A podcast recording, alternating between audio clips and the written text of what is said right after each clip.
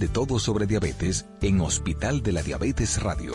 Educación, prevención, nutrición, ejercicios y mucho más.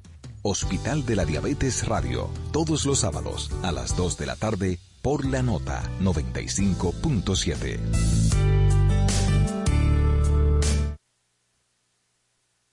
Escuchas la nota 95.7 a la franca. Llega a ustedes gracias a Superintendencia de Bancos. La información de primera mano, el comentario responsable, el consejo útil y todo lo ocurrido durante la semana están aquí, a la franca, donde lo más importante será tu participación. A la franca, desde ahora, por la nota 95.7, conoce de todo.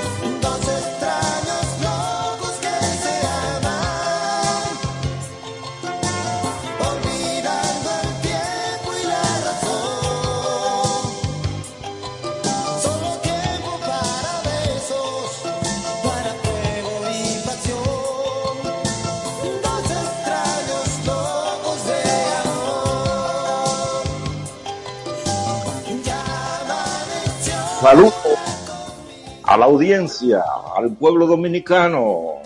Ya es sábado y damos inicio a la edición de esta semana para compartir las noticias e informaciones sobre los hechos y acontecimientos de mayor impacto originados en el plano nacional y en todo el planeta durante la semana que hoy concluye. Estamos a gusto, plenamente agradecido con este público que nos distingue cada sábado y permite entrar a sus hogares, a sus centros de actividades, a sus vehículos y dispositivos celulares para informarse durante los próximos 120 minutos. Estaremos exponiendo a la franca en su programa A la franca comentarios y opiniones para llevarles cada información desde la fuente original tendremos entrevistas con expertos en temas económicos, políticos y en general de ciudadanía. El equipo de producción, como siempre, está coordinado por el colega, el periodista Germán Marte, y lo integran los periodistas Bartolomé de Champs, Stalin Taveras, la doctora Talía Flores con las informaciones en salud y este su servidor Carlos Rodríguez Carvajal. La conducción técnica es responsabilidad del señor Winston Kennedy Bueno. Estamos en los 95.7 de la nota. Conoce de todo del grupo de comunicaciones Corripio para exponer opiniones, información y hacer denuncias sobre temas de interés general pueden comunicarse con Alafranca llamando al teléfono 809-541-0957 y desde sus celulares y desde provincia sin cargo alguno al 1-200-541-0957. También tienen acceso a nuestras cuentas de redes sociales, arroba a la franca radio válidas para Twitter, Facebook e Instagram, donde contarán con la atención de nuestra community manager, la señorita Evelyn Santos. Es sábado 29 de julio de 2023. Es el día número 210 del año. Faltan 155 para que inicie el 2024. Hoy es Día Internacional del Tigre, cuyo objetivo es concienciar para su preservación como ente de equilibrio y conservación del ecosistema, evitando la caza indiscriminada de este felino. Es Día Internacional de la Lasaña. Y señores, mañana domingo estaremos a 30. Será el Día Mundial de la Lucha contra la Trata de Personas y Día Internacional de la Amistad. Y en nuestro país, mañana domingo se celebra el Día de los Padres por coincidir con el último domingo del mes de julio. Así que muchas felicidades, padres. El Santoral Católico conmemora a Santa Marta de Betania, a Simplicio, Faustino y Rufo, además de Beatriz y Lázaro. En las efemérides, en 1857 llegan a Santo Domingo, 29 de julio, las primeras tropas de la Revolución del 7 de julio comandadas por el general Juan Luis Franco Vidó y dan un ultimátum de derrocamiento al gobierno del general José Desiderio Valverde. En 1932, cuando por fin logra reunirse con el jefe y bajo el alegato de que yo tengo un hijo medio loco. Cuestionado por Trujillo sobre el motivo de la reunión, Rafael Mainardi, un político santiagués, logra que su amigo el dictador chanceara a su hijo Virgilio Mainardi Reina y con la anuencia del dictador, quien también se hizo el loco fingiendo que le creía lo de la loquera de su hijo, Mainardi logra la anuencia para sacarlo al exilio hacia Puerto Rico por conspirar contra el régimen. En 1961, la Unión Cívica Nacional logra su primer gran meeting bajo el liderazgo del doctor Viriato Fiallo, quien pronuncia un emotivo discurso evitando al pueblo a rechazar las políticas del presidente Joaquín Balaguer. En el año 2003, Mediante la ley 13403, el gobierno de entonces traspasa Radio Televisión Dominicana a la Corporación Estatal de Radio y Televisión denominada hoy CER TV y que mantiene su razón de empresa de empresarial. Señores, el tema que sonó Dos extraños locos corresponde al músico, compositor, arreglista e instrumentista, el maestro Ramón Orlando Valoy, exponente de la música popular cibaeña, del buen merengue, de la buena composición y del buen arreglo. El cumpleaños hoy por haber nacido un 29 de julio de 1960. Muchas felicidades, maestro. En el plano internacional, las efemérides son que en 1804, un día como hoy, inició en Málaga, España, la primera epidemia de fiebre amarilla que cobró 12.000 vidas. En 1836 es inaugurado el Arco del Triunfo en Francia, justo 29 años después de iniciarse su construcción con la colocación del primer ladrillo. En 1883 nació Benito Mussolini, estadista, dictador y fascista italiano. En 1890 muere Vincent van Gogh, un genio holandés de la pintura. En 1899 es firmado el Acuerdo de la Haya, mediante el cual los países europeos se comprometen a no utilizar gases letales en la guerra. En 1948 son inaugurados los Juegos Olímpicos de Londres. En 1958 el presidente Dwight D. Eisenhower firma la ley que creó la NASA. Y así, señores, en, año, en el año 2015, eh, perdón, 1994 es condenado a ocho años y medio de prisión por corrupción administrativa el ex primer ministro Bettino Craxi en Italia. Él era el líder del Partido Socialista Italiano. Y finalmente, en el año 2015, la empresa tecnológica Microsoft lanza la última actualización de su sistema operativo, el programa Windows 10. Ayer, el gobierno, a través de la del Ministerio de Industria y Comercio anunció el aumento de los precios de varios combustibles, incluido 1.50 al galón de la gasolina premium y un peso a la regular, así como un peso al galón del gasoil regular y dos al premium. Así también aumentó 10 pesos con 9 centavos el Aptur, que es el combustible de aviones. Los precios del gas licuado de petróleo y el gas natural se mantienen igual para la semana del 29 de julio al 4 de agosto.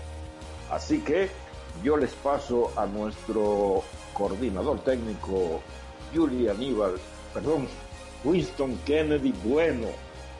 Saludo a Julie Aníbal donde quiera que esté para nuestra primera pausa del día. Pausa, Carlos Rodríguez. Ah, bueno, por ahí tenemos a Stalin Adelante, Stalin. Es importante volver a sobrecaer sobre lo que habías comentado, felicitar evidentemente a todos los padres que nos escuchan en la Franca, a todos los padres dominicanos. En ocasión de que mañana el Día de los Padres de la República Dominicana, creo que hay que reconocer la valía de muchos, muchos padres, la generalidad realmente. Muchos hablan de responsabilidades, eh, pero en, general el padre dominicano es un padre comprometido, que quiere lo mejor para sus hijos, que lucha por ellos, que les da herramientas, evidentemente, a los hijos para que puedan salir adelante, con o sin errores, vamos a decirlo así, nosotros, no todos somos perfectos a la hora de ejercer.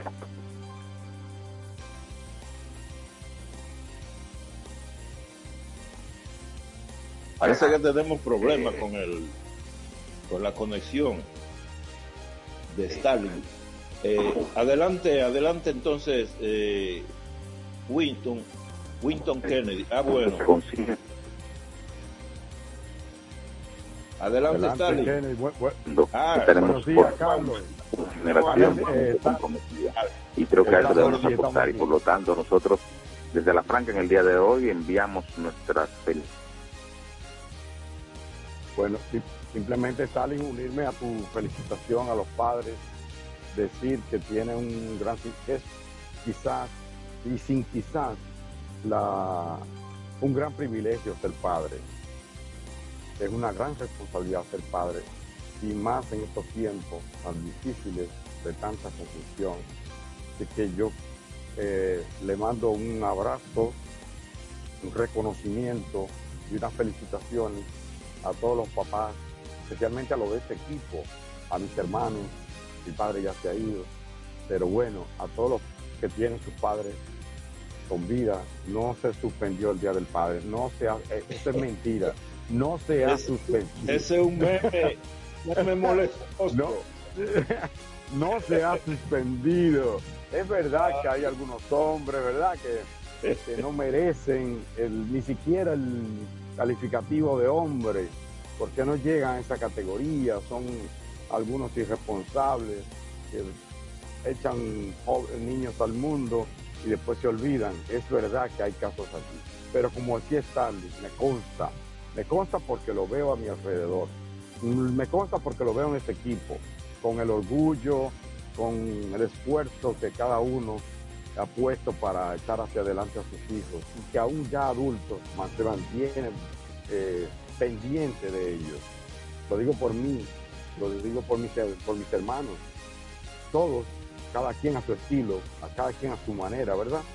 Eh, da su vida para que ese engendro suyo, para que ese retoño suyo eche hacia adelante. Y, me consta también que en esta generación, y quizás sea una parte, quizás sea un error, no lo sé, que, que muchos, muchos padres, incluidos los de nosotros, su meta principal es que mi hijo no pase los trabajos que yo pasé. Tal vez sea un error, hay que dejarlo que pase su trabajito, que eche para adelante, que desarrollen músculos, que cojan lucha también. Pero el esfuerzo, y eso es casi un mantra, lo, escucho en cada uno de mis amigos. No, no, porque hay que fajarse para que los hijos de uno no, no pasen lo que uno pasó. Eso, eso yo estoy seguro que ustedes lo han escuchado miles de veces. Así es que vaya nuestro reconocimiento, vaya nuestro abrazo a cada uno de los padres que escuchan este programa que está dedicado en el día de hoy a todos ellos por su día, mañana, mañana, Día del Padre. Vamos a la pausa, don Kennedy. A la franca, por la nota 95.7, conoce de todo. Dar el primer paso nunca ha sido fácil, pero la historia la escriben quienes se unen a los procesos transformadores impactando la vida de las personas en el trayecto. Este es el momento para que te unas a la conformación de los colegios electorales y hagamos un proceso histórico en favor de la democracia. Nuestra democracia. Junta Central Electoral. Garantía de identidad y democracia. Impuestos Internos se consolida como modelo de eficiencia recaudatoria. Más de 1.5 billones de pesos recaudados en dos años lo confirman.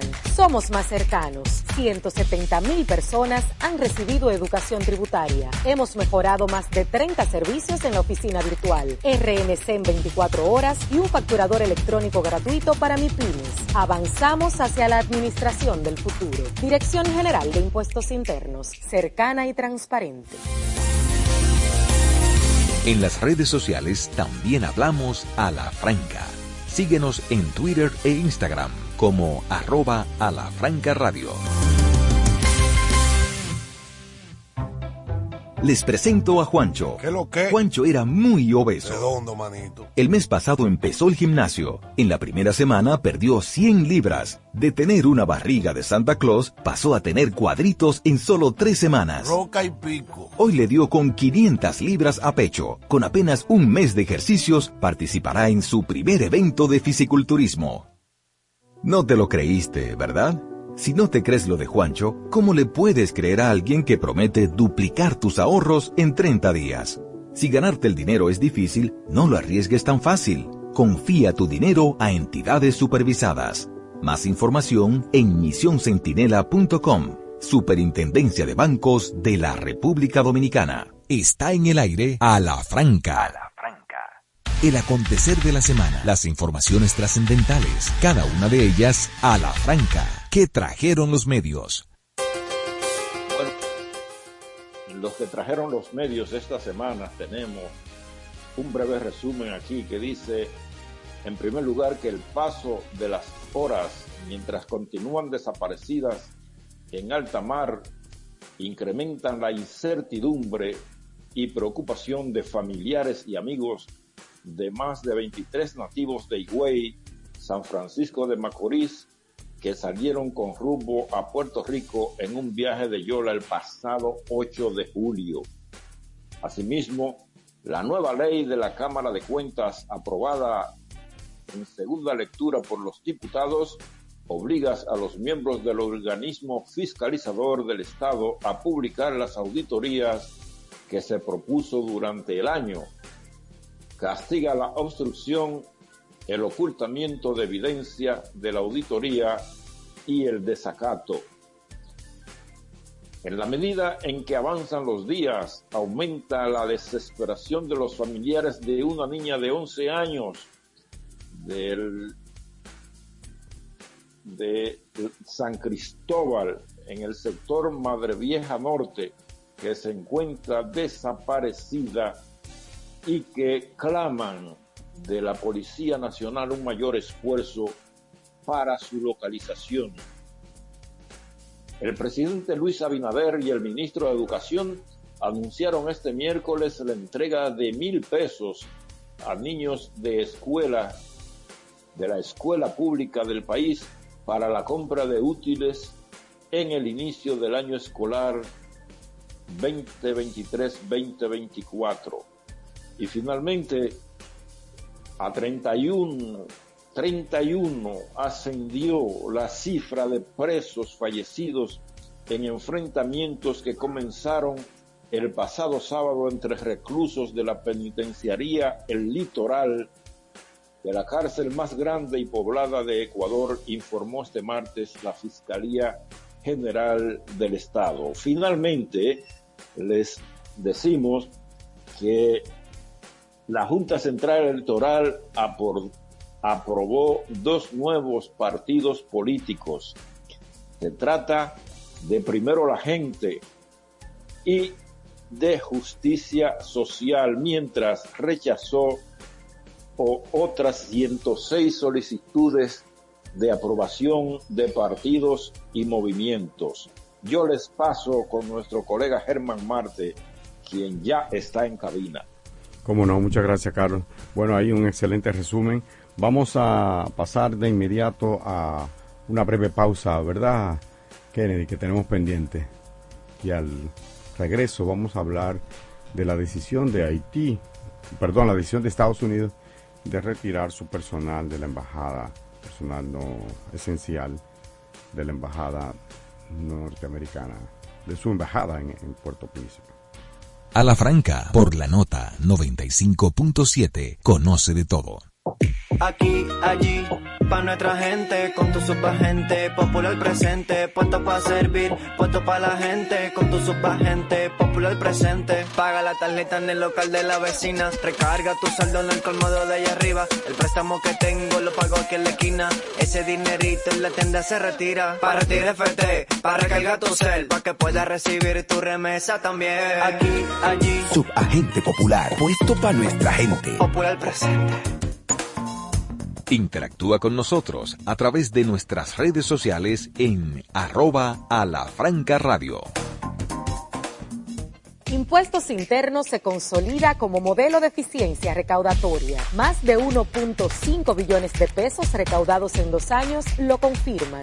Somos más cercanos. 170 mil personas han recibido educación tributaria. Hemos mejorado más de 30 servicios en la oficina virtual. RNC en 24 horas y un facturador electrónico gratuito para MIPIMES. Avanzamos hacia la administración del futuro. Somos más cercanos. 170 mil personas han recibido educación tributaria.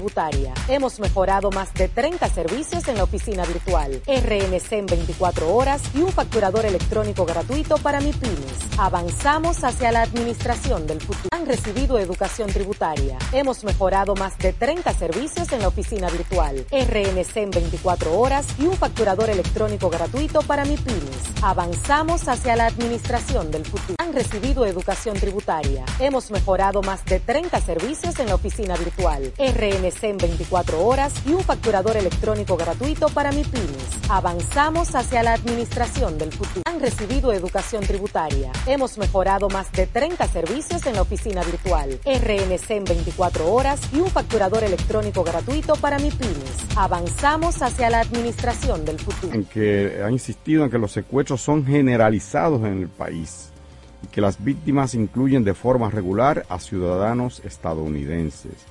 Los secuestradores podrían usar planes sofisticados o aprovecharse de oportunidades no planificadas e incluso ha habido ataques contra convoyes de, vehículos. Los casos de secuestro implican a menudo negociaciones para el pago de rescate y las víctimas estadounidenses han sufrido daños físicos durante los secuestros. Las familias de las víctimas han pagado miles de dólares para rescatar a sus familiares. Por otra parte, ha subrayado que el país hace frente a una alta tasa de crímenes violentos y ha alertado de que desde abril se ha registrado además un incremento de los linchamientos de supuestos criminales. Los viajeros son a veces seguidos y atacados con violencia y robados poco después de salir del aeropuerto internacional de Puerto Príncipe. Lo dejo hasta aquí, es un amplio comunicado del Departamento de Estado y le voy, le, solo le voy a agregar algo. ¿Cómo no? Yo quiero sazonarlo un chin. Sí, pero, pero eh, quería agregarle algo eh, que en lo que tiene que ver, porque me consta por lo menos de dos casos que yo conozco de gente que le han secuestrado dominicanos. Eso no ha salido en la prensa porque la familia, en uno de los casos que yo tuve eh, contacto, me pidió que por favor no, no lo dijéramos, que ellos estaban viendo, que porque lo poníamos en peligro. bueno, pero ustedes son los afectados, si usted no quiere que se diga. Eh, y entonces eso se manejó así. no me consta si no me consta si supongo que como hace hay muchísimos que, que, no quieren que salga y demás, o sea que la realidad es mucho peor de la que de la que sale registrada. Sí, sí, así es, Stanley. Bueno, eh, Carlos, ¿tú decías? Sí, que yo quiero sazonar un chin eso, porque aquí a veces hay gente que hace chembitas cuando los Estados Unidos le pide a sus ciudadanos ante amenazas con el tema de la seguridad ciudadana, con el, altibajo que da a veces. Eh, entonces gente aquí pone la chembita porque se siente ofendido. Yo al contrario, yo considero eso me merece respeto de los gobiernos norteamericanos a mí y un poquito de irrespeto a los gobiernos nuestros porque nunca, nunca asumen la responsabilidad constitucional de ser garantes de la seguridad de sus ciudadanos. Los Estados Unidos cuando hace eso y ahora acaba de hacerlo en Haití, lo que está haciendo es asumiendo su deber constitucional de garantizar la seguridad de sus ciudadanos. Y yo ahora mismo estoy echando de menos que el gobierno dominicano no haga una advertencia similar a los ciudadanos dominicanos para que reduzcan o eviten hasta donde pueda viajar a Haití en estos momentos. Pero Carlos, si yo no me equivoco, sí lo ha hecho. Si, si no, me falla, sí lo voy a buscar. Si no me equivoco, sí lo ha hecho, sí, en varias ocasiones. Incluso a mí me sorprendió esta, este anuncio de los Estados Unidos porque ya ellos, ya ellos antes habían alertado sobre la inseguridad. Y, y el gobierno de aquí lo ha, lo ha alertado varias veces, que si no es necesario... Yo no hablo de este, hablo de todos. Sí, sí, pero yo digo que ahora Binader en su momento ha planteado que tenga cuidado, que, si, que los, cuando, cuando estaban, ¿te acuerdas cuando secuestraron la, en un autobús? que Fueron dos, uno que venía de allá para acá, otro que iba de aquí para allá que lo atraparon ahí cerca de Puerto Príncipe, que eran como 30, que después lo soltaron poco a poco. Eso, eh, yo, ahí el gobierno y los propios Estados Unidos han hecho advertencia cuando... cuando... No, Estados Unidos lo hace a cada rato. Sí. sí.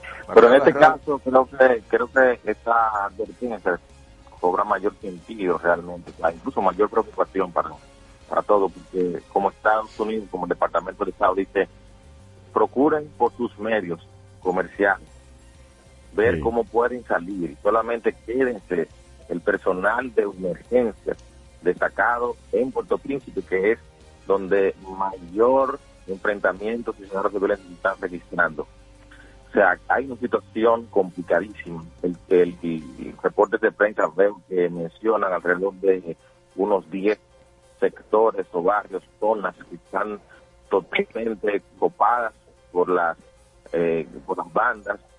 Hay organismos independientes, entidades que cifran en más de 600 los asesinatos ocurridos solo en el primer semestre de este año. Eh, hay otros que indican secuestros, alrededor de 300 secuestros, en, también en igual periodo, o sea, en el primer semestre Es una situación complicadísima. Y, y, se habla evidentemente que en Haití se ha perdido un derecho universal y fundamental, el derecho a la vida de las personas. O sea, porque cuando tú tienes esas bandas actuando de esta forma, indiscriminadamente, linchamientos eh, y todo lo demás, en cualquier momento se produce una situación engorrosa, bueno, pues evidentemente que se ha mutilado la, el, Estado de Derecho, la libertad, eh, el derecho por la vida de las personas. Y eso es, eh, eso es complicadísimo, incluso la libertad de prensa porque muchos de los asesinatos, o algunos de ellos, han ocurrido periodistas, por ejemplo. O sea que en Haití no hay libertad para ejercer el periodismo, para eh, comunicar las cosas como son. como deberían de ser. Eso también es gravísimo. Y a eso se agrega, evidentemente, que el día dos años del asesinato, del magnicidio del expresidente Juvenel Moïse, no tiene una autoridad que cuente con el respaldo popular. No existe. El primer ministro Ariel Henry no ha sido electo en unas elecciones libres donde los ciudadanos han ido a, a ejercer su derecho al voto. Y de por sí, el, el presidente, el fallecido, el fenecido presidente no tenía un apoyo popular de la mayoría, pero el caso del actual primer ministro mucho menos, mucho menos respaldo popular tiene, porque tampoco ha sido producto de, de por lo menos unas elecciones maquilladas o lo que sea. Y esta persona está haciendo, atribuyéndose cosas como por ejemplo nombramiento de jueces en Suprema Corte de Justicia de forma directa. O sea, hay una vulneración mayúscula de la institucionalidad en Haití y esto evidentemente es lo que ha profundizado, profundizado esta crisis de inseguridad económica y, y ahora también se agrega situaciones eh, sanitarias eh, con el tema de cólera y muchas otras cosas que Haití históricamente ha aparecido. Por lo que nosotros entendemos que es preocupante, creo que hay que tomar cartas en el asunto. Hubo una reunión esta semana en el Senado de los Estados Unidos sobre el tema haitiano, pero no, no se anunció, y ahí no, parece que no hubo una decisión contundente ni nada por el estilo. Y es como que todo el mundo sabe que tenemos una bomba de tiempo, pero nadie quiere ir y poner las herramientas para ver cómo podemos desarmarla. Esa es, eso es lo que se está viviendo con Haití. Lamentablemente nosotros, como República Dominicana, por condiciones geográficas, por condiciones históricas,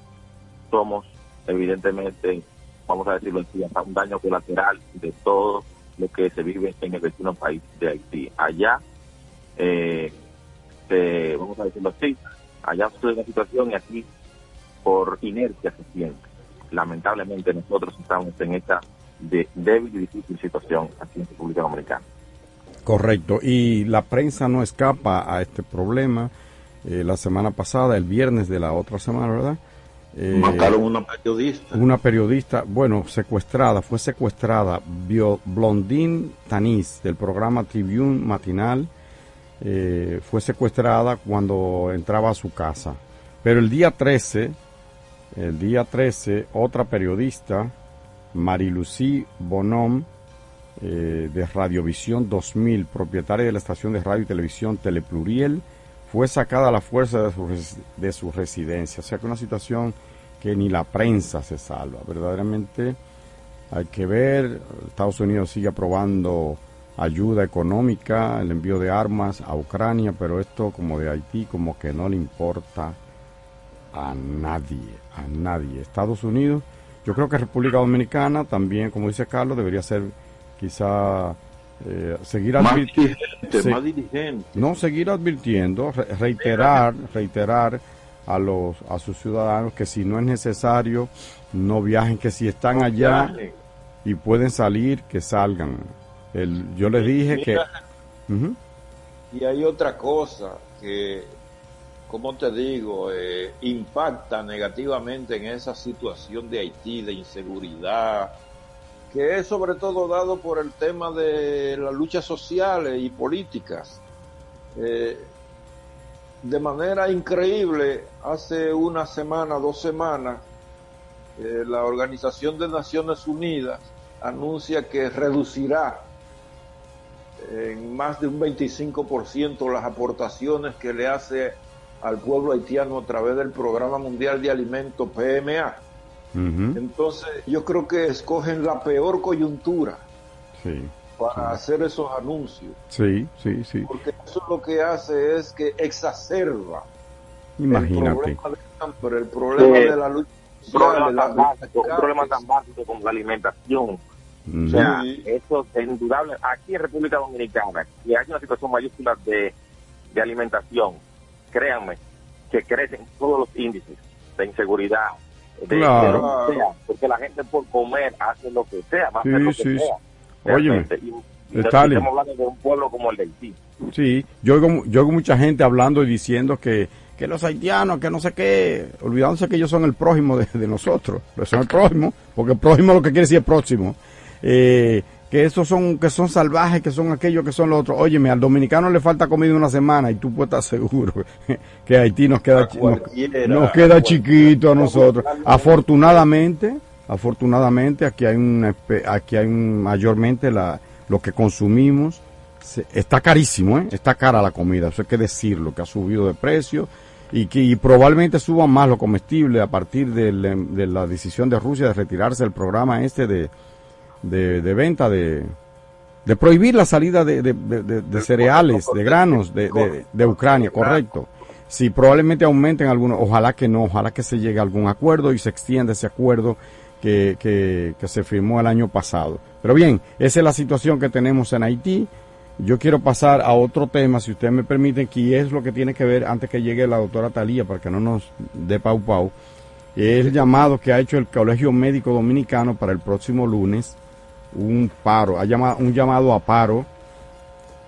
Eh, en, tras señalar, yo hablé con, con el doctor Serencaba la semana, el, ver, hace dos días, me decía que es que las autoridades le han puesto de mojiganga, que realizaron 14, 14, y nada. Eh, y ni hostia, nada, no se cumplió nada.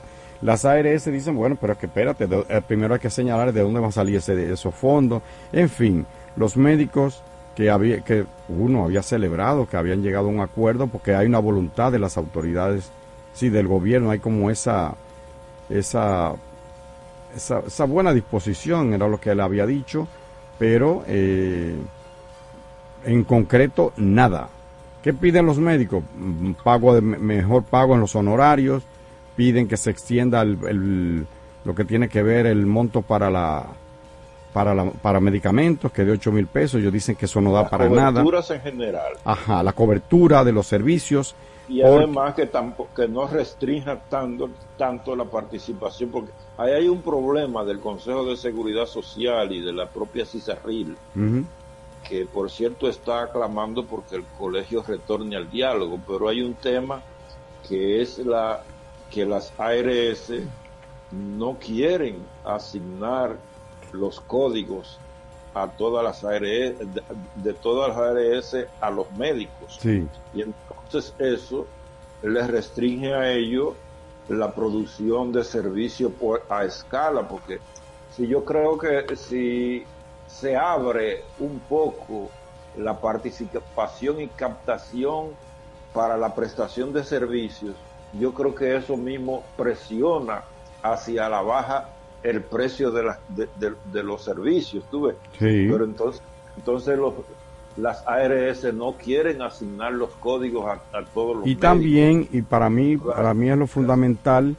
y los médicos ahí tienen razón, en el sentido de que no puede ser una gente en una mesa fría, en un cuarto frío, que decida que si yo necesito una aspirina y no necesito un antibiótico, no, no, ese no. Ese no te lo voy a cubrir. Te voy a cubrir esto. Este, ese no alcanza. Es que venga acá, mi hermano. Usted se está gastando. Eh, o sea, aquí se están ganando una millonada. Eso es colosal. La ganancia de las ARS. La inversión del gobierno también es ínfima en el, en el sector salud. Ha incrementado. Oye, otra contradicción básica, Germán. Si tú necesitas un.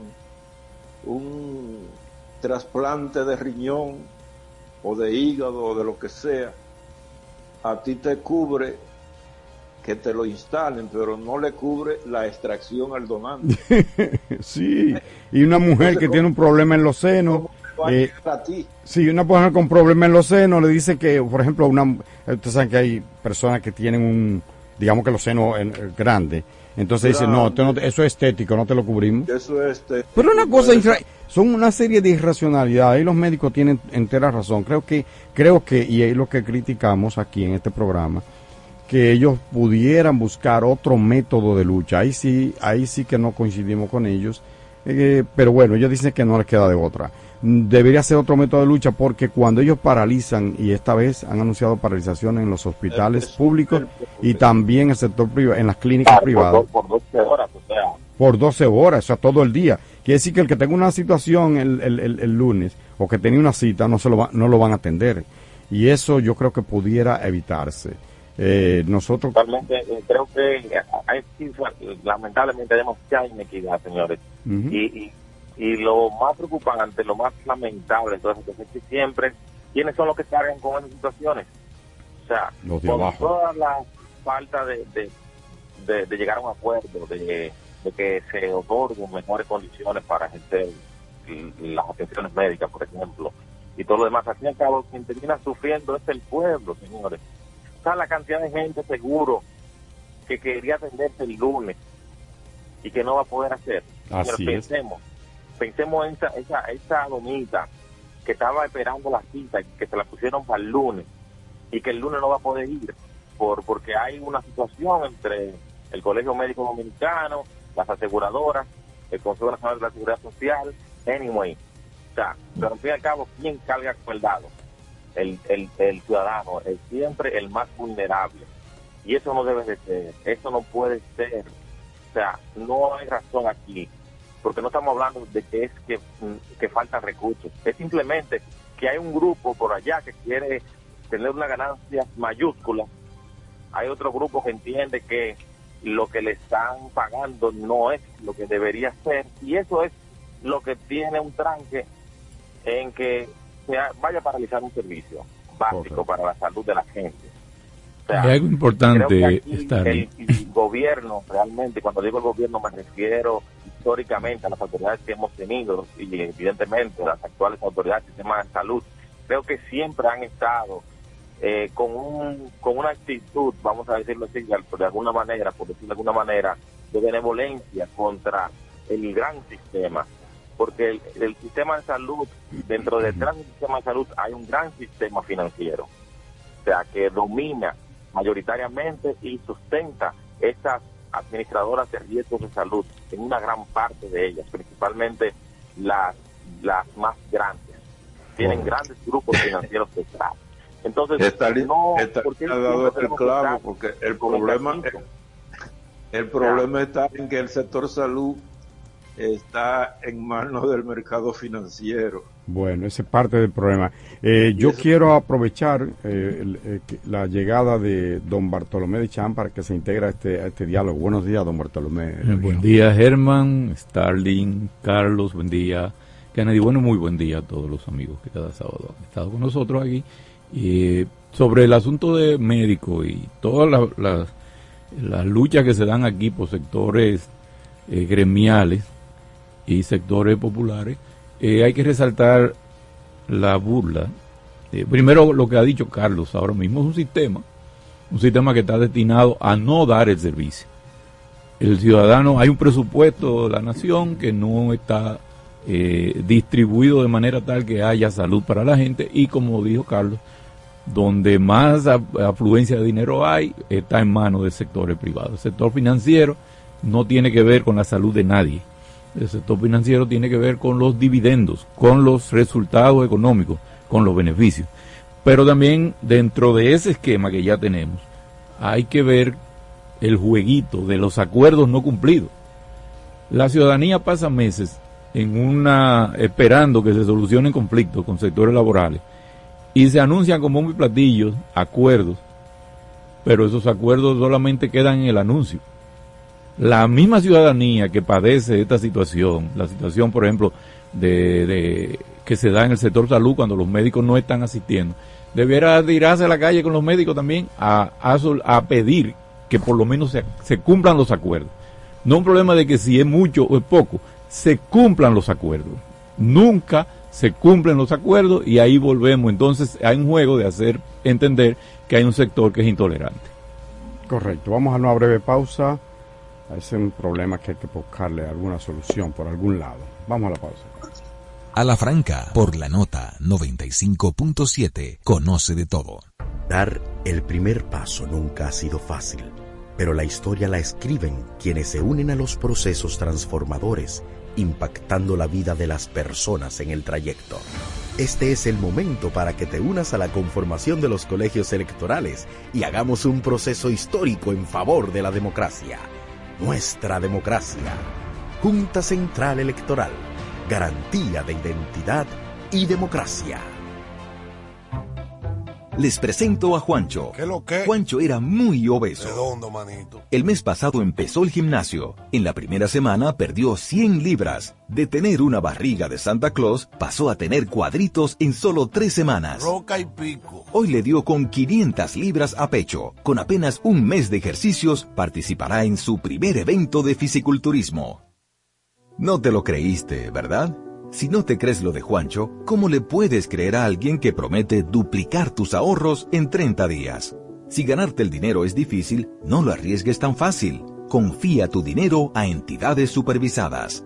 Más información en misioncentinela.com, Superintendencia de Bancos de la República Dominicana. Síguenos en Twitter e Instagram. Somos arroba a la franca radio. A ti que te esfuerzas cada día, que buscas el sustento para los tuyos, comprometido con lo que haces y lo que ofreces. Ahora tienes la oportunidad de abrir las puertas para mejorar, porque con tus respuestas contribuirás a que se elaboren políticas y planes para el crecimiento de tu negocio. Primera encuesta nacional de micro, pequeñas y medianas empresas del Banco Central y el Ministerio de Industria, Comercio y MIPIMES. Coopera. Invierte unos minutos de tu tiempo. Proporciona datos al encuestador. Para beneficio de tu sector. Primera encuesta nacional de micro, pequeñas y medianas empresas del Banco Central y el Ministerio de Industria, Comercio y MIPIMES. Está en el aire a la franca.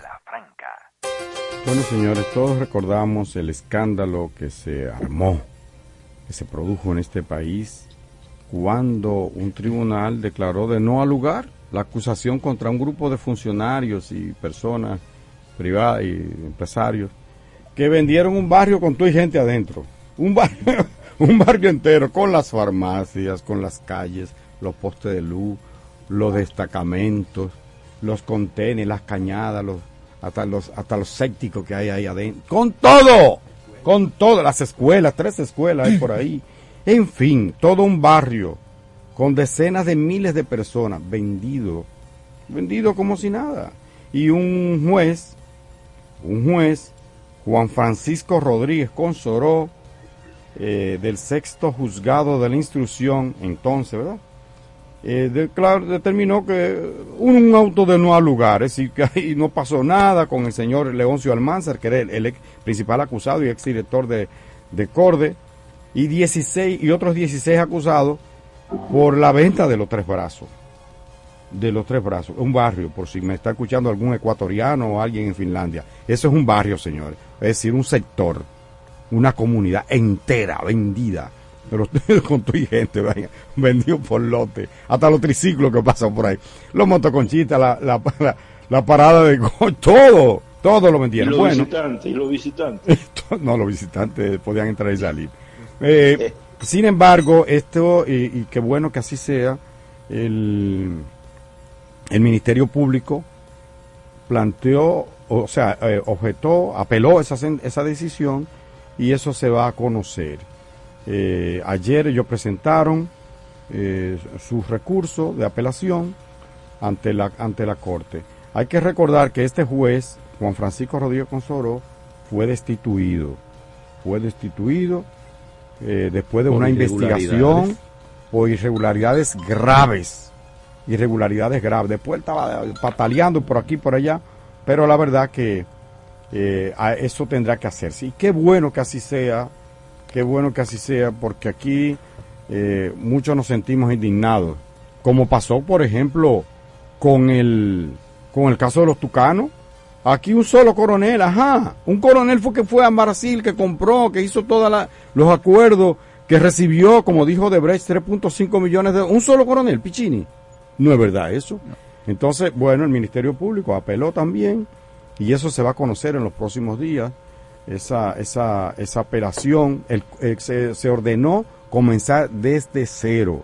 Así es que aquí me parece que hay esperanza. Todavía la sociedad dominicana tiene que mantenerse vigilante ante estos hechos, porque cuando tú vienes a ver nos venden con todo, el- nos venden, venden el barrio entero con nosotros adentro, ¿verdad? Está- El centro de la ciudad. Este, Dime. este caso, hermano, eh, es un caso que nosotros tuvimos vamos a decirlo así, eh, no, sé, no sé si decirle la dicha o qué, de tratar en el periódico El Día cuando tuvimos. Yo recuerdo que el director del periódico, José Monegro, cuando llegó el caso de la venta, que le explicaron la situación, él dijo, no, no, pero que es insólito, señor. ¿Cómo es posible?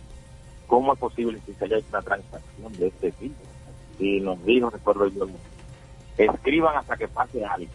Claro. Cuando no, cuando no haya nada que escribir sobre el tema de los tres brazos, usted dice, hoy no hay nada que escribir de los tres brazos.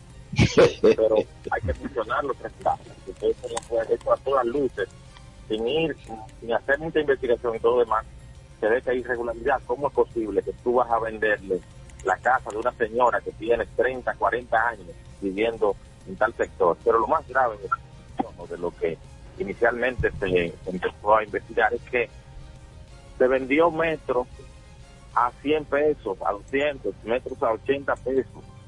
Y la empresa que se conformó para revendérselo a los ciudadanos que ya tenían todos sus tiempos viviendo ahí, se lo vendía hasta 3.500 pesos. O sea, al Estado, la empresa le pagó esa churria, como yo le acabo de decir ahora mismo, dos o tres pesos por metro cuadrado. Entonces la empresa venía y se lo vendía al ciudadano a montos exorbitantes. O sea, ellos lo invirtieron, qué sé yo, alrededor de unos 80, 100 millones de pesos y el negocio estaba calculado básicamente que iba a superar más de los mil y pico de millones de pesos. Para que lo Solamente sepa. Con, con esa bien. dicen por ahí. hubo una investigación inicial que determinó que hubo irregularidades y por eso, por eso se suspendió la venta en su momento.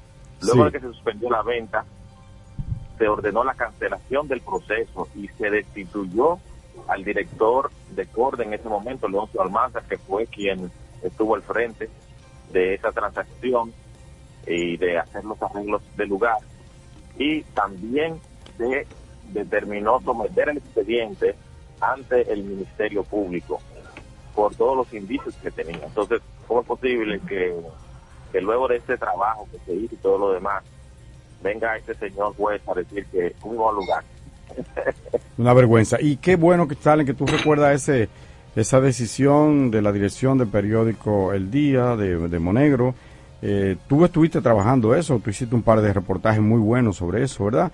También Janet Félix, varios de los compañeros de la redacción del periódico El Día hicieron permanentemente ahí. Pero recuerdo sí que tú hiciste muy buenos reportajes sobre, sobre ese punto. También otros colegas como Edith Febles, Altagracia Salazar, Amelia de Champs y otros hicieron desde, desde el mismo barrio un programa especial, lo recuerdo como ahora. Y esa, eh, esa actitud, yo voy a decir que militante, porque aquí hay gente que pretende que los periodistas seamos, seamos ascéticos, o sea, que seamos, eh, eh, que no nos contaminemos, que seamos imparciales, mentira. Ante la ante una violación de una niña, yo no puedo ser imparcial, de que no, yo digo los hechos, yo no puedo ser imparcial, yo tengo que estar del lado de la víctima. Eso es sí, porque de otra manera no, no, no, no debe ser. Y en el caso de ese robo, de esa expropiación, de ese abuso, que se vendió, se vendió como a precio de vaca muerta, por, se vendió por cheles los terrenos de, de los tres brazos, que, son, que eran terrenos del Estado, se le vendieron a, a- a empresas privadas para que ellos a su vez le cobraran miles de pesos por cada metro a los residentes de los tres brazos. La prensa ahí jugó su papel, ejerció, ejerció su, eh, o sea, fue responsable. No, no un titular de un día, sino como te dijo Monegro en este caso, hasta que pasara algo. Y efectivamente, hay que decirlo también, en ese momento el se nombró una comisión, el gobierno de, de Danilo nombró una comisión que era cabezada por, por creo que por Lidio Cader, José Dantes, José Dantes. que era encargado de registro de, de, de- de título, qué sé yo, una cosa así. Sí, que, la titulación que- del titulación, correcto, con un papel importante, Dantes, que es ahora secretario jurídico del, del PLD. En ese momento jugó un papel muy, muy importante y se echó para atrás. Además de Almanzar, déjame eh, recordarle a la gente que están acusados Manuel Aibar Ferrando, ex, ex gerente inmobiliario de, de, de, ¿cómo es? de, de Corde. Sí, de Corde. También Irving José Cruz Crespo, ex consultor jurídico. Rosabel Castillo Rolf, Rolfot, ex registradora de títulos. También Juana Inés Gómez Williams, representante de la sociedad Proyecciones GUI. Domingo Gerardo Lebrón de los Santos, presidente de Inversiones Fernández Paraché y asociados Infepa, y los empleados de esa empresa Carlos Aris Gómez Williams y Julio César Gómez Williams. También José Enrique de Paul Dominici, principal accionista y representante de Titulatec. Eh, eh, ¿Te acuerdas Stalin? De esa que, iba con un folio donde la gente, no, yo soy de Titulatec. Y te vamos a, eh, a usted que le conviene que yo le a usted que le conviene ponerse al día, venga, le vamos a hacer ese favor. Oye, yo estaba ayudando a la gente.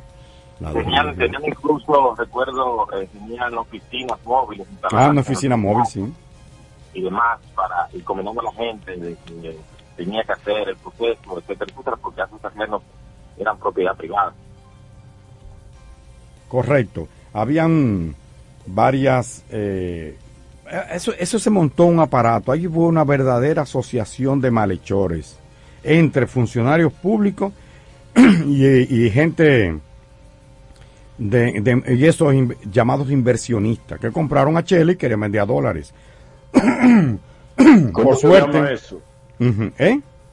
¿Cómo se llama eso? Robo, yo no sé, yo no sé decirle, yo hablo a la franca, papá. Eso se llama una estafa una estafa colosal con, con la confabulación de gente desde el Estado. Qué bueno. Eh, quiero, es que, siempre, siempre existe esa asociación, Herman. De luego, existe esa asociación. De otro modo no es posible. Como decía Stalin. los mecanismos del Estado con la inversión privada se concatenan y forman su cosa de despojo Sí, así. Mafia, eso es asociación de malhechores. Eh, tal y tú... Decir, apuntar, recuerdo como final que en este momento la prensa jugó su papel y fue tanto porque recuerdo que cuando salió la primera publicación sobre el tema, también evidentemente se buscó, se buscó la opinión de, de los funcionarios de turno para saber cuál fue, para que explicaran el, el tema en sí. Ya otro medio, hacía tres meses antes de que el día publicó el tema Los Tres Brazos, había hecho una denuncia, pero ese medio dejó dejó la denuncia como una como otro hecho más, una transacción más. Una denuncia. El día publicó venden un barrio. O sea, ese fue más o menos el sentido del titular. O sea, y ahí evidentemente salió salió preocupación y se buscó la opinión del se buscó la opinión del funcionario de turno y esa persona, como ya tenía previamente que había pasado, que el caso se había, se había enfriado después que salió un medio importante, entendía que también iba a pasar lo mismo. Porque cuando nosotros fuimos, él no nos quiso dar eh, declaraciones. Dijo, yo no les voy a, yo no les voy a, no, no, no, no, me grabe. y nosotros le dijimos, eh, no, porque queremos saber evidentemente cuáles son las la tarifas, eh, todo lo que usted puede decirnos de este tema, de este caso, etcétera, etcétera. Y digo que no, y ahí recuerdo textualmente que nos, me dijo, y le dijo al fotógrafo que andábamos, ustedes saben que la corrupción es mala, pero el populismo es peor. populismo, populismo puro.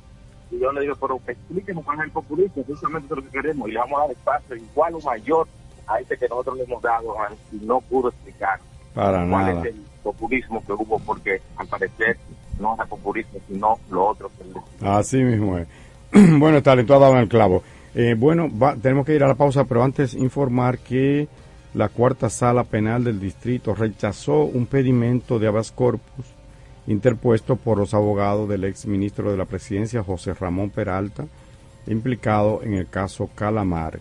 Este recurso buscaba la variación de la medida de coerción, ustedes saben que él está en la cárcel ahora mismo, y para obtener su libertad, eh, tras alegar que existen, que, es, que ha sido arbitraria, que su prisión es arbitraria y abusiva, ¿no? Y que es, y además no, no tiene recursos. Dice que la decisión fue tomada por el tribunal tras considerar que, contrario a lo establecido por la defensa de Peralta, la medida de coerción interpuesta por la jueza de la Oficina de Judicial de Servicio de Atención Permanente, consistente en prisión preventiva a cumplir en Najayo, se efectuó conforme al derecho. Así que, eh, bueno, José Ramón Peralta, igual que yo no, yo no, entendí ese recurso, Germán, porque yo en los escasos niveles de derecho público que conocí en la universidad, aprendí que el habeas corpus es un recurso para eh, evitar la irregularidad de una prisión.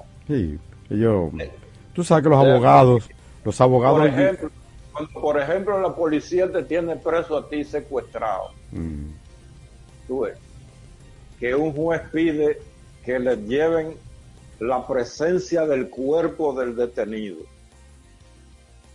Tú ves, pero yo no entendí esa... De esa de Yo esa tampoco. de. Yo Pero tú sabes que los abogados hoy día cobran por cada vez que suben al estrado, cobran por hora, cobran, o sea, los abo- esos abogados se llevan unos chelitos. Entonces, también es un derecho, ¿verdad? Ellos hace, utilizan todos los recursos a su alcance, Sí, todos, todos, claro, todos. claro, Es una claro. práctica que se ha visto ahí, en estos grandes casos, eh, que no pasa con jóvenes eh, o con un hijo de machepa, que a Si veces pasan... si yo era el detenido, a mí no me cobraban por eso. A veces pasan hasta tres años en la cárcel y sin que lo bajen a, aquí al Palacio de Justicia, a un, tribu- a un tribunal, o porque no hay eh, gasoil para la guagua, o que no dio los cuartos al policía, por lo cualquier razón, esa persona sigue ahí. Pero los que tienen dinero, eh, y no digo que no sea su derecho, debería ser para todos, eso van a utilizar todos los recursos, bueno, hay que entenderlo también. Vamos a la pausa y retornamos, porque vamos a hablar de política, jóvenes.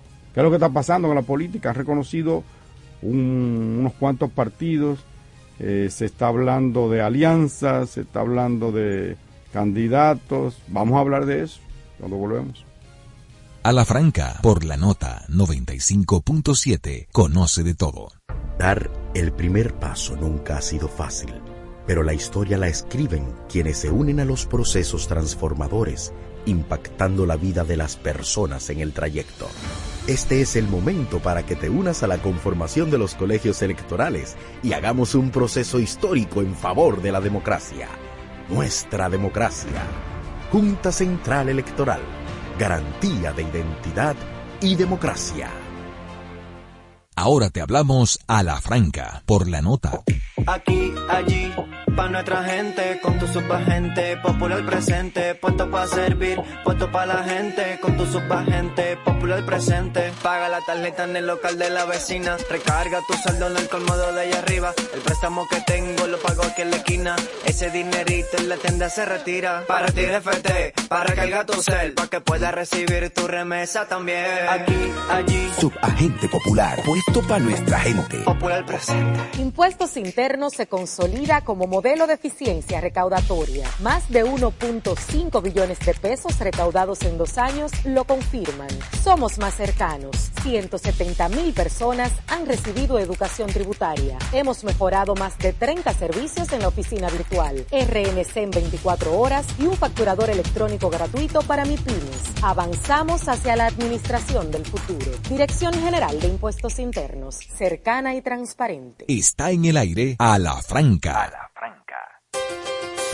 Seguimos en su programa A la Franca por la nota, la 95.7 FM. Esto es cada sábado de 8 a 10 de la mañana con Carlos Rodríguez Carvajal, don Bartolomé de Cham, Starling Taveras, la doctora Talía Flores, que hoy no ha estado con nosotros, pero es eh, la, la que el oasis de este programa con su sección de salud, y un servidor, Germán Marte. Bueno, jóvenes, eh, ayer, no sé si viste, Carlos, que la Junta le dio reconocimiento. Yo tiré, yo tiré algo de eso. sí, yo vi que tú lo dijiste en la, en la en que trajeron los medios. Dice que le da el reconocimiento al partido primero la gente, que lidera el senador Antonio Marte, el primo Antonio Marte.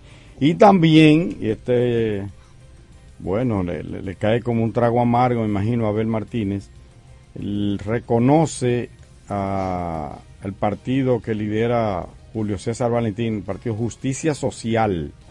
En tiempo récord, oíste. Sí. Eh, me- sí, las organizaciones políticas recibieron reconocimiento de la Junta tras haber cumplido visto, yo nunca había visto una aprobación tan rápida. bastante, bastante. Parece que cumplieron con todos los requisitos, dice la Junta, ¿verdad? Con los requisitos sí, establecidos en la ley 30 y- 3318 de partidos, agrupaciones y movimientos políticos. Esto significa que está en condiciones de participar en los próximos comicios. ¿Qué te parece? Eh, la Junta también otorgó el reconocimiento hace ya un, un mes al partido Esperanza Democrática, encabezado por Ramfi Domínguez Trujillo, y también a otros movimientos como el Cívico Cabrereño y Humanista Independiente. Eh, la Junta también rechazó el reconocimiento, oigan esto amigos, a 106 organizaciones políticas. Oigan, aquí había 106 organizaciones que querían ser reconocidas. Esas son franquicias empresariales. Eso no tiene madre. Eh, dice que eso no cumplía ni, ni, los requisitos de la ley, por los requisitos, ni la formalidad. Franquicia Ni los... para buscar financiación pública. Sí. Entre los partidos que han sido rechazados, para que lo sepan su gente, no le vayan a, ¿verdad? a vender gato por liebre, está el Partido Republicano Progresista Popular, DH, si yo ni lo he oído mencionar. El Movimiento Patriótico Republicano, Movimiento Rescate Democrático, Partido Compromiso Nacional, Partido Poder Ciudadano, el DH. Pero, no, no, no, no, no. La Junta recordó además que de acuerdo a la ley 3318 parti de partidos, agrupaciones y movimientos políticos, tienen, esos partidos tienen hasta el 18 de octubre para reconocer nuevas organizaciones. O sea que la Junta tiene hasta el 18 de octubre. Ahí está. Eh, más partidos, ¿qué te parece? Eh, la mayoría son marcas empresariales en busca de financiación. ¿Qué, ¿Qué es lo que dice Germán? ¿Más partidos o más partido? Más partida la cosa. más desmigajado, no. Más desmigajado. no, no. Bueno, eh, ahí está. Yo creo que sí, que Antonio Marte tiene, tiene su gente y que Julio César Valentín tiene su gente. Yo decía que ese es el más relevante porque se le significa en la fortaleza de Abel Martínez, candidato del Partido de la Liberación Dominicana, y entonces este, al reconocerle su partido, tiene la posibilidad de llevar candidatura. Y tú que no le va a ganar a Abel, a, Julio César Valentín no le va a ganaría a Abel en Santiago, obvio que no. O no que obvio, pues no sé si es obvio, pero supongo que no. Eh, sin embargo, le, le, le, va a drenar. Gente. Te, ¿Tú te acuerdas la cancioncita de las flores que decía, algo se me fue contigo, madre? madre. Sí. algo se le va con algo Valentín. se le va con Valentín, que probablemente no llega gana algún... nada con, con esa escisión en Santiago. Uh -huh. eh, el candidato Abel Martínez no gana nada eh, eh, con su candidatura. Correcto, entonces ahí no, se... porque, eh, eh, la lucha por el poder tiene un denominador común que es suma.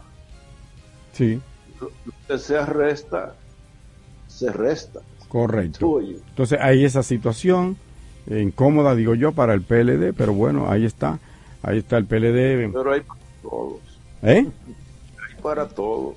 Sí, claro que sí. No, yo no estoy diciendo que el PLD va a desaparecer en Santiago, sino que va, que ha mermado. Un señor Cuadro. Y que este no es, no es cualquier cualquier eh, dirigente que se ha ido, sino una persona con base. Mucho liderazgo. Ahí. Sí, en, no solo en la ciudad, sino también en todos los municipios.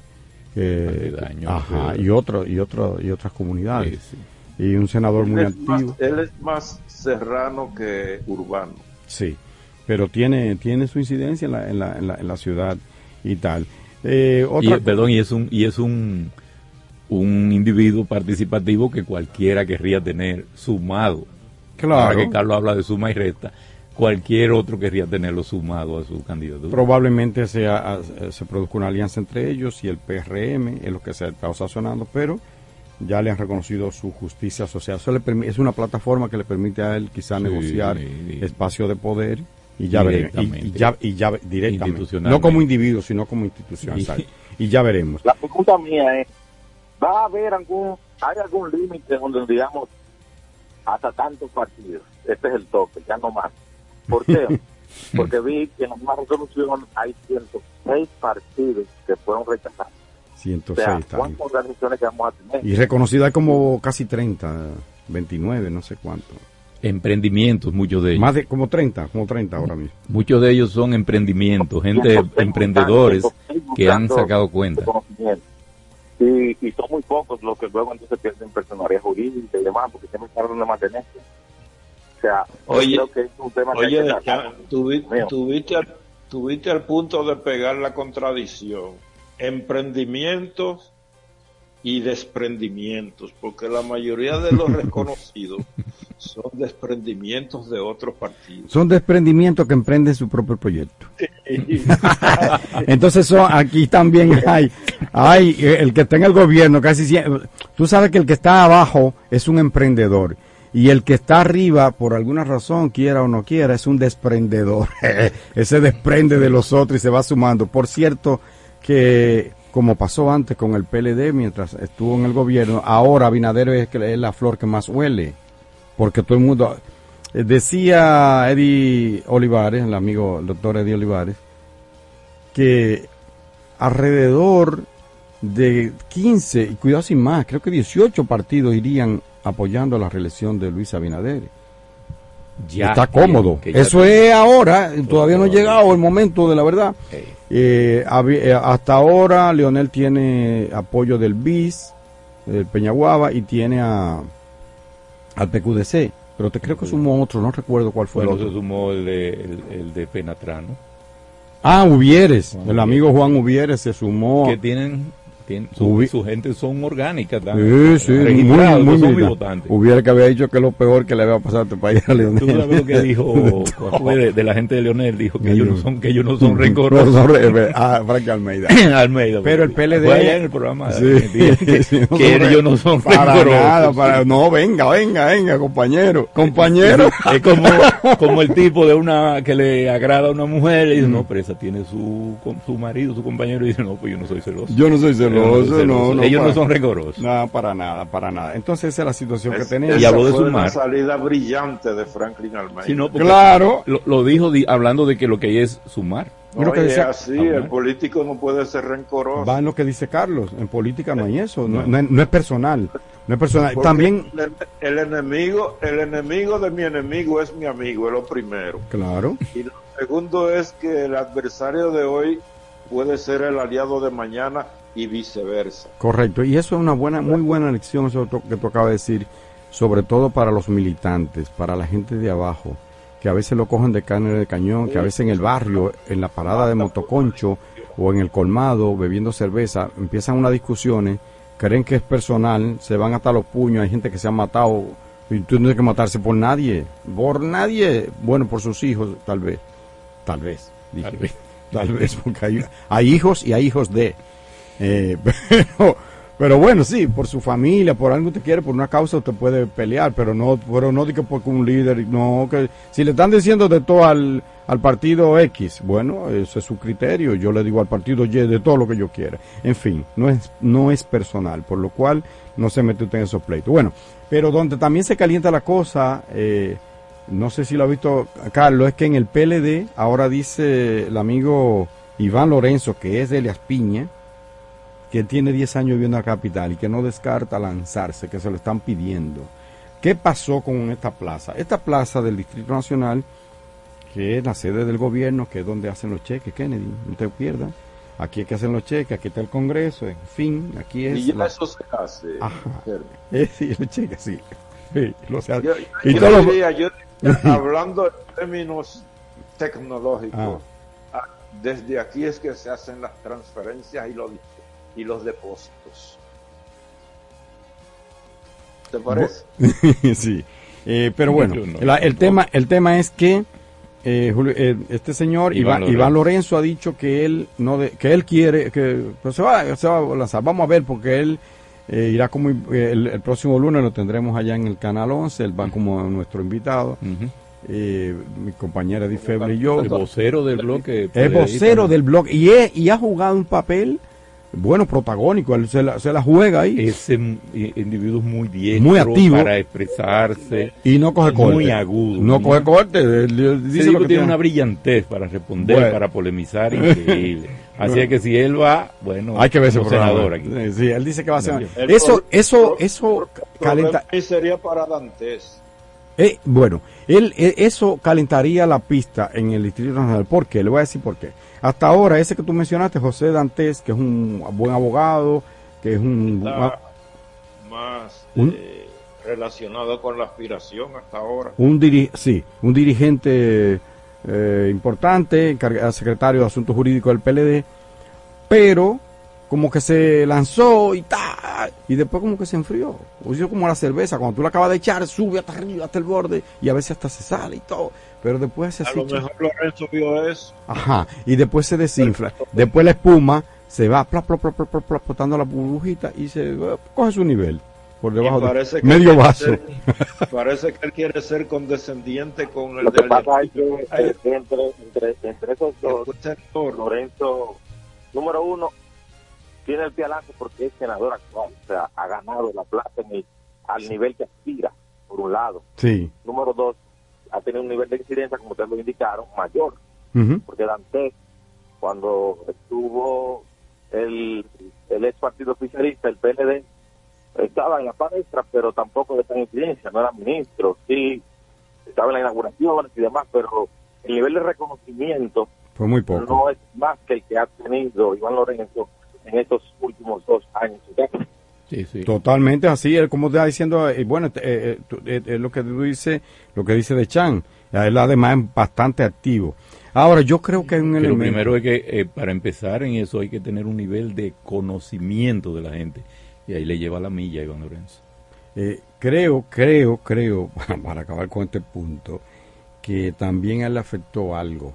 Dantes fue muy, muy eh, beligerante cuando apresaron a una serie de gente, especialmente lo que está implicado en el caso Calamar, a Gonzalo, que es el, el, el secre- era el, es el ex candidato ¿verdad? del partido, y José Ramón Peralta, ministro de la presidencia, y Donald Guerrero, ministro de Hacienda, entre otros, más, más 18 imputados.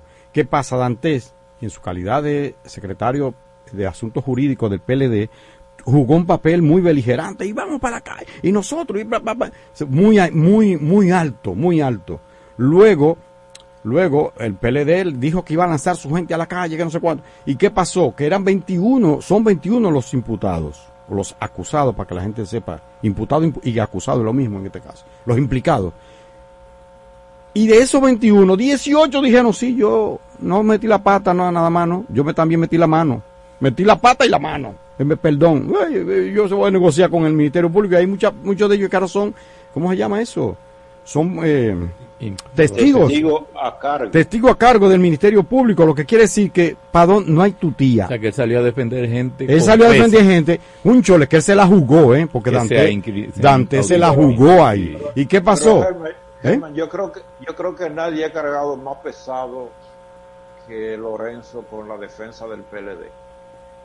Nadie Sí, cargado sí, sí, pero fíjate que él no, no ha dicho que, que Gonzalo es inocente, que, que, que- dice, bueno, el debido proceso, no sé qué, pero que Dante fue, Dante es- ¿Mm? Tú recuerdas, tú recuerdas la vez, ustedes recuerdan la vez que empezó el caso donde estaba o donde está envuelto el jefe de seguridad de Danilo, Sí. que cuando salió esa acusación el PLD salió de una vez, tiró el cuerpo y toda la se calle. tiró el muerto encima. Recuerdan que yo dije, Sí, tú. el deber del PLD en ese caso es pedir que se respete el debido proceso y no tirarse arriba ¿Ese a muerto? de los militares porque los militares no son designados por el PLD. Exacto. Los- los Tú tenías razón ahí, tú tenías razón ahí, ese- tú Los tenías razón. militares son designados por el gobierno en base a una ley orgánica. Exactamente. Pero la conducta y la actitud de los militares son conducta y actitudes militares, no políticas. Efectivamente. Bueno, creo que tú, la- el tiempo te dio toda la razón. Entonces yo, yo pienso, eso es solo como una nota al margen, que Dantes ahí como que se la jugó demasiado, quemó, quemó, quemó muchos tiros, ta, ta, ta, ta, ta, ta.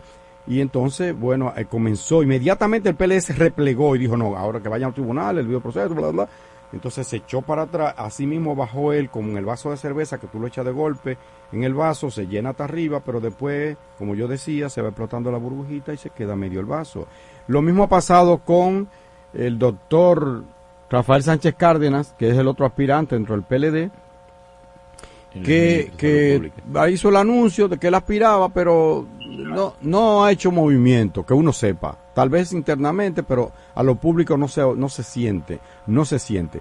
Con Iván Lorenzo la cosa coge otro sabor, porque por un lado tenemos a la Fuerza del Pueblo, a Omar Fernández, que por la inducción, ¿verdad? Por la, la figura del padre, él también tendrá seguro, eh, tiene una buena aceptación, hay que decirlo. Entonces, tú tienes esos dos. Y en el caso del PRM, tenemos a Farideh Raful, una estrella, pienso yo, una mujer que, se, que te haga su espacio, que está ahí, que se la ha jugado. Hay quienes le critican y por eso ha bajado un poco su popularidad, porque le han metido todos los, los cañones hacia ella, porque quieren que ella sea opositora ahora estando en el gobierno, que, que ella haga lo, que ella haga lo mismo que, que ella haga lo mismo que, que, que, que, que cuando que cuando estaba en la, en la oposición, cosa ilógica, Sí, totalmente ilógica. Es que mantenga la coherencia ya. Lo Sí. que no se ha resuelto, ella tiene que criticarlo y no lo está criticando. Bueno, eh, ves, a ella le han dado Oh. más piña, le han dado más piña que, a- que, a, que a otra gente. Entonces está eso. Si no se, si no fuera Faride, entonces está el caso de eh, la probabilidad de que vaya Guillermo Moreno, que también sería un hueso, un hueso duro de roer. Él no tiene mucha fuerza como Alianza País comparado con la fuerza del pueblo y el PLD y el PRM menos, pero es una figura, es un, tiene un peso eh, específico, un valor como persona que, le daría otro nivel. Luego, si tú tienes a Omar por un lado, a Iván Lorenzo, que es belicoso, por el otro lado, y a, y a Guillermo Moreno y, o, o Faride, la cosa se pondría buena aquí en el Distrito Nacional. Vamos a la pausa y retornamos con más de A la Franca. A la franca, por la nota 95.7, conoce de todo. Les presento a Juancho. ¿Qué lo que? Juancho era muy obeso. Redondo, manito. El mes pasado empezó el gimnasio. En la primera semana perdió 100 libras. De tener una barriga de Santa Claus, pasó a tener cuadritos en solo tres semanas. Roca y pico. Hoy le dio con 500 libras a pecho. Con apenas un mes de ejercicios, participará en su primer evento de fisiculturismo. No te lo creíste, ¿verdad? Si no te crees lo de Juancho, ¿cómo le puedes creer a alguien que promete duplicar tus ahorros en 30 días? Si ganarte el dinero es difícil, no lo arriesgues tan fácil. Confía tu dinero a entidades supervisadas. Más información en misioncentinela.com, Superintendencia de Bancos de la República Dominicana. Síguenos en Twitter e Instagram. Somos arroba a la franca radio. Dar el primer paso nunca ha sido fácil, pero la historia la escriben quienes se unen a los procesos transformadores, impactando la vida de las personas en el trayecto.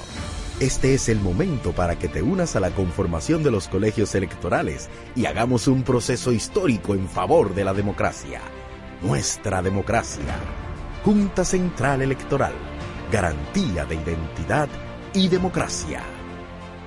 Impuestos Internos se consolida como modelo de eficiencia recaudatoria. Más de 1.5 billones de pesos recaudados en dos años lo confirman. Somos más cercanos. 170 mil personas han recibido educación tributaria. Hemos mejorado más de 30 servicios en la oficina virtual, RNC en 24 horas y un facturador electrónico gratuito para MIPIMES. Avanzamos hacia la administración del futuro. Dirección General de Impuestos Internos, cercana y transparente. Está en el aire a la franca. Más conocimiento, más tips de finanzas, más oportunidades. Sumas, el programa que te suma valor financiero. Un espacio donde escucharás las informaciones más importantes del mundo financiero. Sumas, bajo la conducción de Santiago Sicard e Ivette Silva. De lunes a viernes a las 7 de la noche por la nota 95.7. Conoce de todo.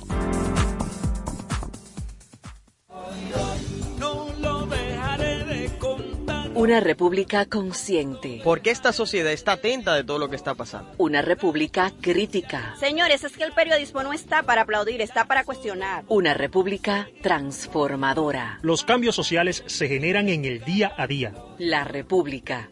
Radio para ciudadanía consciente, crítica y transformadora. De lunes a viernes de 4 a 5 de la tarde por la nota 95.7. Con tu fuerza, con la Está en el aire a la franca. Bueno, seguimos aquí en su programa A la Franca por la nota la 95.7 FM. Llegó el momento de dar un vistazo a lo que pasa fuera del país. En España mm, ha habido elecciones, hay una situación, pero más adelante tendremos con nosotros a un invitado, vamos a ver si le da tiempo a llegar, eh, por lo cual vamos a dejar ese punto para otro momento. Mientras, tenemos aquí a don Bartolomé de Cham. Ha habido una situación de Cham, Rusia anunció en Sudáfrica una cumbre que hubo, eh, que le iba a mandar más de, cincu- eh, bueno, entre 25 mil y 50 mil toneladas de cereales a seis países africanos. Eso después del escándalo que se produjo con esta decisión de romper un acuerdo. Siguen lanzando fuguetazos allá en, en tu, Ah, en y- tu querida Ucrania. Y Putin fue a la cumbre, no que lo iban a apresar. Creo que lo hizo, no sé, como, él fue, pre- no sé si fue presencial, creo que lo Y hizo. no que lo iban a meter preso. Creo que lo hizo por teleconferencia, La- creo. eh, no. Eh, eh, bueno, en la situación que está podría ser, pero yo no me di cuenta. Pero no, lo que yo oí fue a la vocera diciendo que, eh, tronando con eso, diciendo que se atrevan, eh, que todos sus, sus funcionarios eh, están, eh, su responsabilidad con su Estado, no con lo que digan. Gente por allá, además, el país receptor eh, admi- admi- decía que lo admitía y que no iba, no iba a atentar contra Putin. Sudáfrica. Hay- Sudáfrica, sí, eh, Trump va, Donald Trump va, dice él. Eh, él, a Trump, que lo han acusado, le tiene nuevos cargos ahora ante la justicia de Estados Unidos, él dice que si es condenado en alguno de los casos judiciales que enfrenta, no va a dar por terminada su campaña electoral para las presidenciales de Estados Unidos 2024. Dice que no hay nada en la constitución de su país que diga que no puede ser candidato, aun si es condenado en alguno de los casos. Se pronunció un día después de que el fiscal especial Jack Smith presentara dos nuevos cargos contra él, de obstrucción a la justicia y otro de retención intencionada de información clasificada en el caso de los documentos hallados en su mansión de Mar-a-Lago, Florida, por el que ya fue imputado en mayo. Los nuevos cargos están relacionados con presuntos intentos de eliminar imágenes de videovigilancia en esa residencia en el verano 2022, pero Trump señaló este viernes que entregó lo que le pidieron. Tienen mis cintas, dijo Trump. La acusación es por eh, querer eh, destruir eh, evidencia entre él y, sus empleados de la de esa mansión en Florida. Ya se comentó aquí que la, el alerta de Estados Unidos ordenando la salida de sus ciudadanos de Haití. Sería importante saber, además de lo que comentaron los compañeros, sobre la pertinencia o no y sobre eh, la necesidad de que República Dominicana en algunos casos haga esto. Hay que saber que eh, para los dominicanos eh, la permanencia en Haití para muchos no es de visita, ni, sino que hay mucho que es su vida entera. Eh, han estado ahí, tienen sus intereses, su forma de subsistencia, su, su accionar lo tienen en Haití.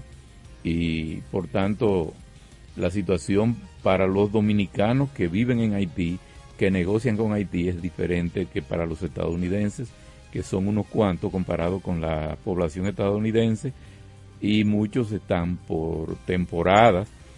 Eh, sin embargo, eh, los, los dominicanos ya es otra cosa. Así como vemos la cosa aquí, a veces no se tiene la información, pero hay dominicanos eh, que tienen empresas, entidades, ejercen profesionalmente y no tienen ningún tipo de anclaje en República Dominicana para sobrevivir o para llevar la vida que llevan en Haití, en algunos casos eh, eh, holgada, una vida establecida en muchos años, pero están los riesgos que ya se han advertido por el gobierno. Lo importante es saber que al hacerlo Estados Unidos ahora habría que ver qué, qué hay detrás, además de la situación que hay en Haití, que ya conocemos, ha sido eh, motivo de, información por muchos muchos eh, meses, años, pero en los últimos meses más, con la situación de, de indefensión en que está la población, habrá que ver cuando Estados Unidos hace estos avisos y tiene esta insistencia, eh,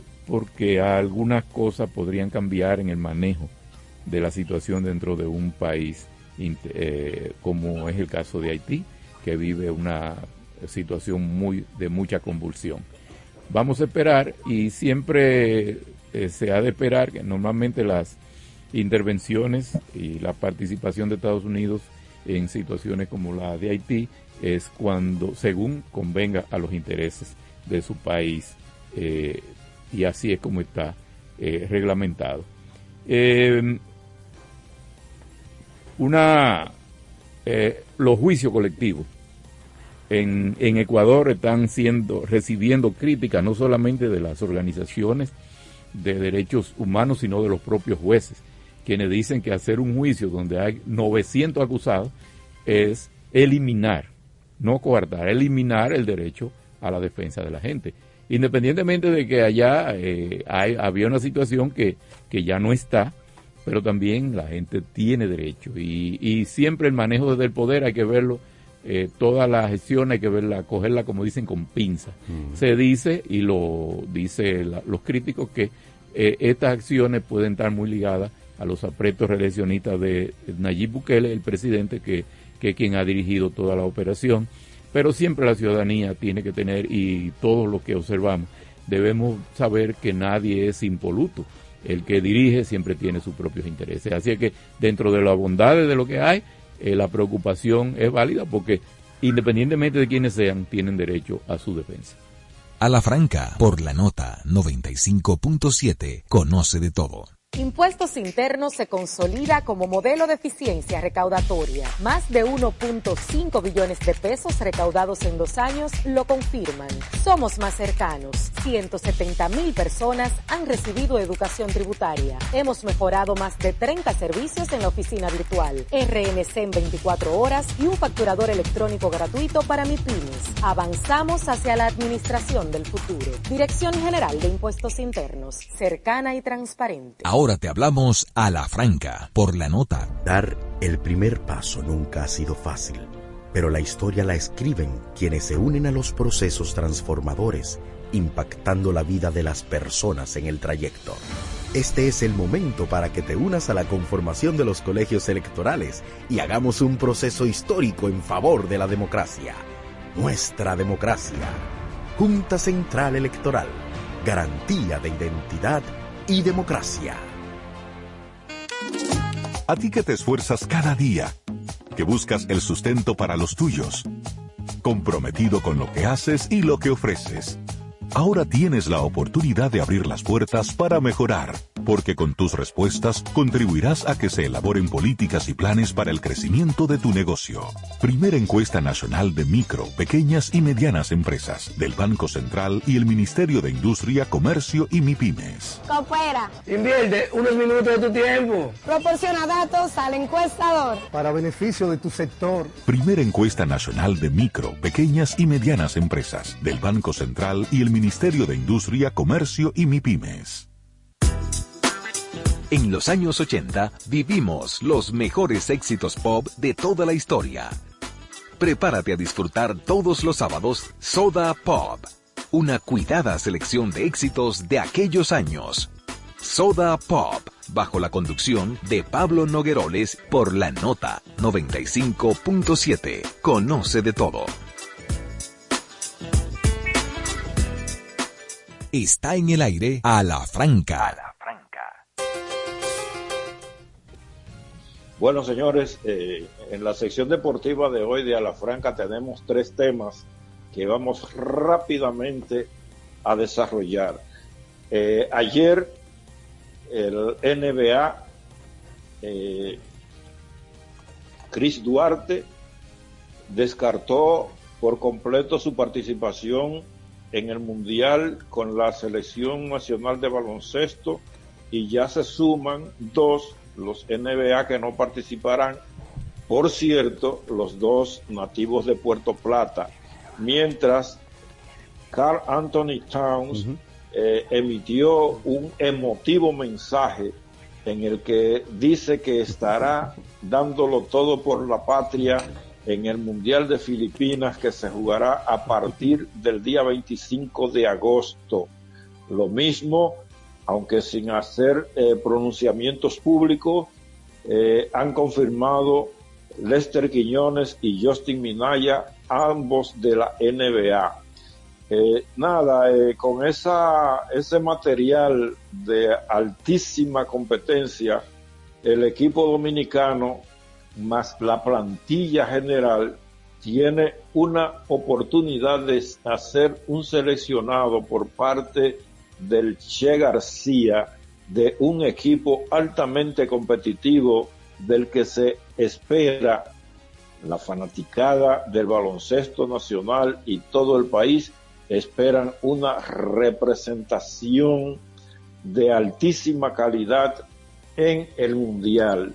Y en ese orden, el próximo domingo, el próximo día 2 de agosto, el equipo nacional tendrá una un, un, juego de fogueo frente al equipo representativo de la Universidad de Memphis de la NCAA norteamericana en el Palacio Virgilio Travieso Soto. Y dos días después viajarán a Puerto Rico para medirse a la selección nacional boricua.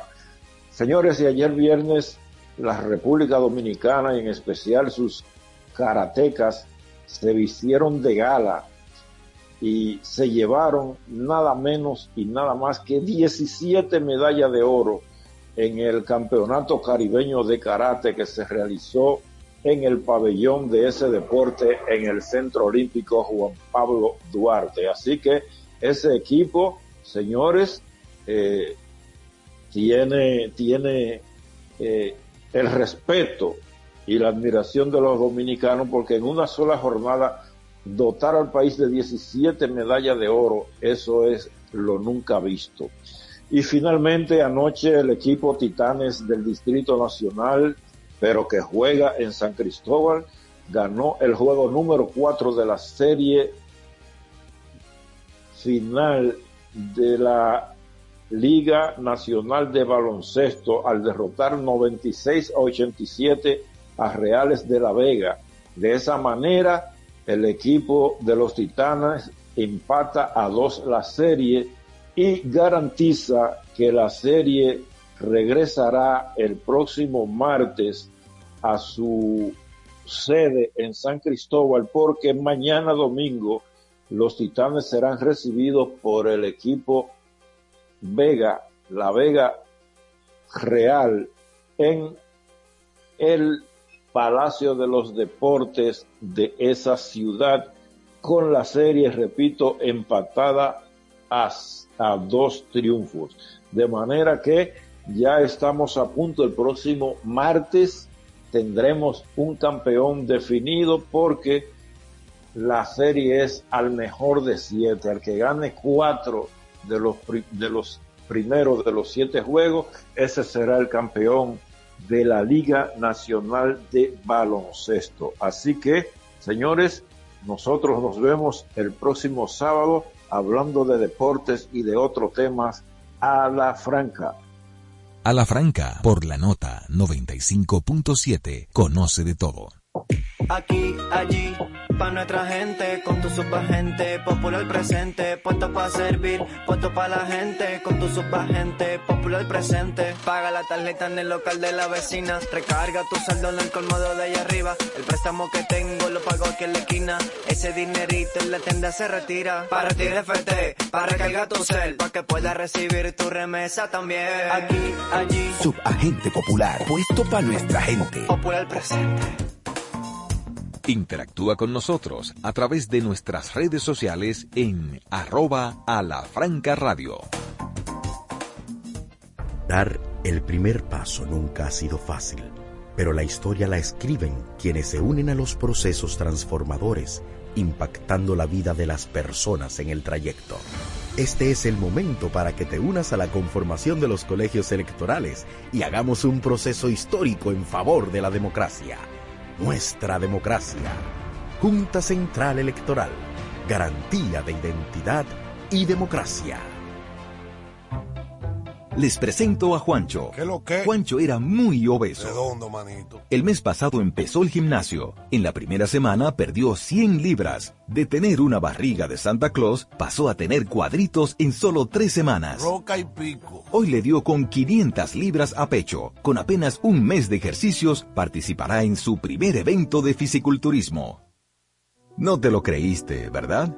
Si no te crees lo de Juancho, ¿cómo le puedes creer a alguien que promete duplicar tus ahorros en 30 días? Si ganarte el dinero es difícil, no lo arriesgues tan fácil. Confía tu dinero a entidades supervisadas. Más información en misioncentinela.com. Superintendencia de Bancos de la República Dominicana. Está en el aire a la franca.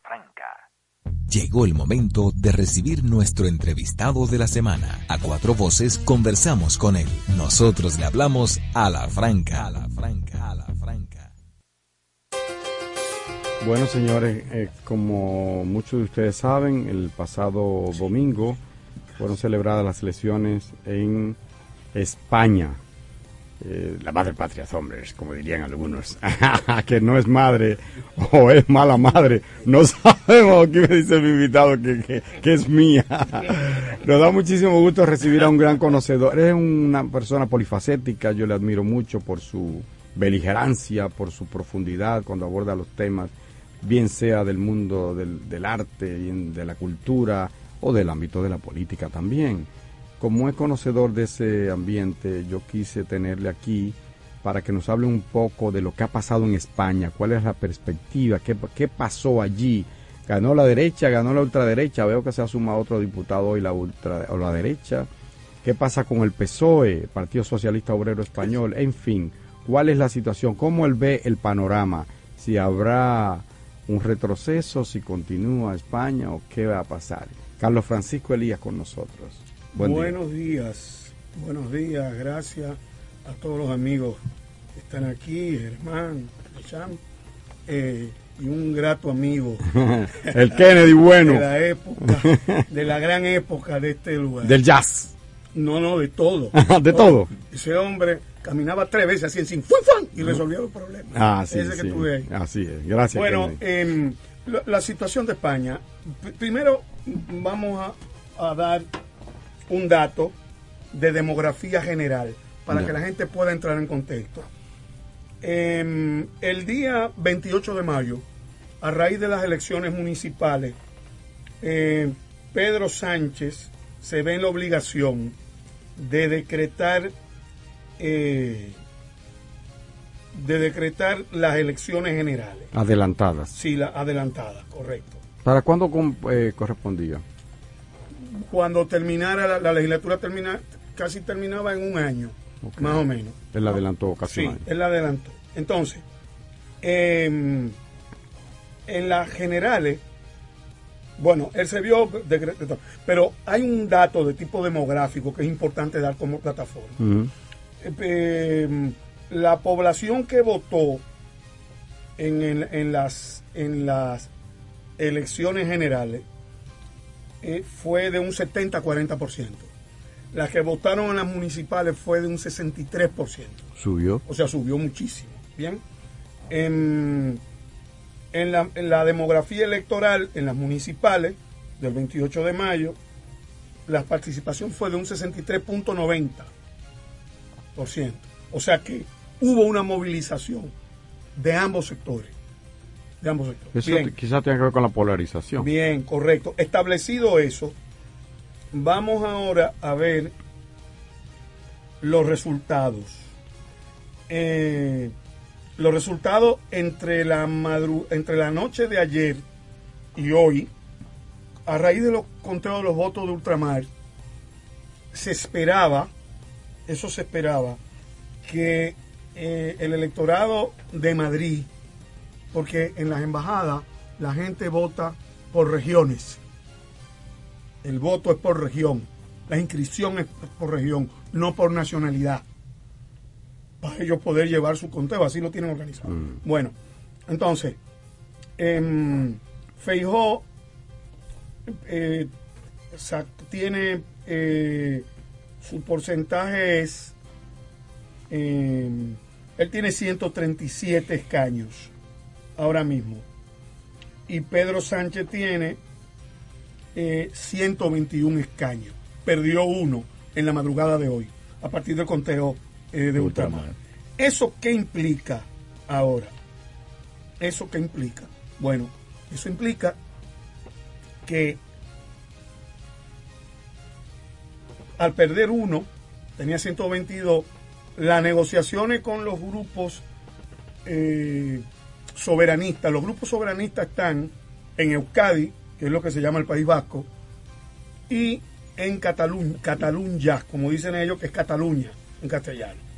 En Cataluña está Esquerra Republicana, Juntos por, por Cataluña, eh, eh, Esquerra Republicana Juntos por Cataluña, y me falta un- uno que no recuerdo ahora. El asunto es el siguiente. Ese partido que tiene en sus manos la clave de la coalición que puede darle la investidura a Pedro Sánchez es el partido de Puigdemont, El de aquel Cataluña. que trató de hacer la sedición y tuvo que salir España y que sigue siendo perseguido por la justicia. Cataluña. Para que tú veas lo que es la política y los políticos. Qué complejo. ¿eh? Inmediatamente se supo que junto, junto por Cataluña tenía más o menos el control electoral de la cosa. El fiscal mandó de nuevo a perseguir al Puigdemont. Y entonces. Pa- no, para para bajar el partido. Frena. Porque, porque la vocera de, de Juntos por Cataluña fue muy agresiva la noche electoral. Si tú como quieras sabes que vas a negociar, tú no puedes desde la primera vez dar unas declaraciones totalmente extremistas. Como por ejemplo, cito textualmente, dijo ella, abro comillas, que no cuenta el Estado español con que le vamos a resolver su problema. Cierro comillas. Ah, esa fue la que dijo que no, sí, que no sí, iba a sí. ser gratis. Esa- sí, correctamente. Que no es de gratis. Correctamente. Pero está bien, esta es nego- negociación. De acuerdo, pero no de modo tan agresivo. Es Ya. decir, tú no porque finalmente Te vamos tú, a vas a ayudar, tú vas a ayudar a investir a Pedro Sánchez y eso fue- y ese es el Estado. Diciendo nosotros aquí, usted de allá. Ah, Correctamente, no. A mí me pareció un poco excesivo. De todos modos, esa negociación va a ser dura, porque los soberanistas se han dado cuenta que tienen ahora una coyuntura de debate para los referéndums tanto en el País Vasco como en Cataluña. Esa es la situación que hay. Ahora bien, ahora bien, eh, hay un compás de espera. Eh, el que no tiene nada que buscar el Feijóo ¿Seguro? no le da. A pesar de que aumentara. No le da, no le da, No totalmente llega no le da. con- Sí, escucha, si junto por el sí se abstiene, entonces sí gana Feijóo. Ah, pues sí tiene algo que buscar. Bu- Bueno, sí, pero depende de un partido soberanista. Está dependiendo de la atención de ese partido soberanista. Y él no es santo de la devoción No, pero para de él. nada, pero para nada. No es verdad que un partido soberanista catalán se va a abstener para que Feijóo llegue al poder. Bueno, yo vi unas declaraciones del Partido Nacional Vasco, el PNB, Sí, del que, PNB. decí- que decía claramente nosotros eh, Que no cuente con que nosotros. no cuente. Emma no lo recibió. No, no, Él le dijo, mira, yo le tocó la puerta y le dijo, no, no, no, no. Ahora bien, ahora bien, ¿cuál ha sido el problema de estas elecciones? El, el verdadero problema de estas elecciones. Es decir, tenemos que ir a la transición política española. 1975, 77-78. 78. sí. La, la primera constitución después de la dictadura se hace en 1900, diciembre de, mil- 17 de diciembre de 1978 y a partir de ahí comienza lo que se puede decir un proceso de, de lo que en ciencia política sería transición pactada. Porque la gente cree que una transición es cualquier cosa. Lo que llama el pacto de la, Mon- de la Moncloa. No, no, No, antes de eso, antes antes, de eso, eso. La transición, la transición pactada fue, en las negociaciones estaba el rey, estaba Santiago Carrillo, que era del, PCE, secretario general del Partido Comunista Comunista Español, estaba un señor de derecha clásica, centro derecha, un abogado llamado Herrera de Miñón, entre otras figuras, Adolfo Suárez, etcétera, etcétera, etcétera. Toda esa gente de la España de esa época, sin importar que fueran de izquierda o derecha, hicieron un club para poder construir lo que luego Podemos llamó la vieja política, y ese es otro tema, no vamos a entrar en él, pero la base de todo lo que hay hoy es la vieja política. Sí. Nos guste o no. Nos guste o no. Bueno, entonces, conclusión. Eh, eh, entonces había un bipartidismo. La transición creó el bipartidismo tipo Estados Unidos, demócrata republicano. Es decir, PSOE, PP. Y hubo un proceso alternativo bipartidista entre esos dos partidos. ¿Bien? Ok. ¿Qué pasa? Como en España no había tradición de coalición de partidos pequeños, el resto de Europa sí tenía esa experiencia. O sea, la mayoría de los otros gobiernos en Europa, fueran de derecha o fueran socialdemócratas o centro izquierda, siempre iban en coalición. Por ejemplo, en Alemania estaban los liberales que siempre apoyaban, por ejemplo, a la CDU, al Partido Social Cristiano de Helmut Kohl, por ejemplo, etcétera, etcétera. Pero España no tenía tradición de coalición de partidos pequeños. Como Izquierda Unida. como No, no, eso vino después. Eso vino después. Eso vino después. Con lo cual quiere decir que el mercado electoral español eh, prácticamente se abrió a otras formaciones. Se abrió a formaciones nacionalistas, por un lado, en la región vasca, en la región de Cataluña, y se abrió a formaciones, nuevas formaciones de derecha que se desprendían del Partido Popular.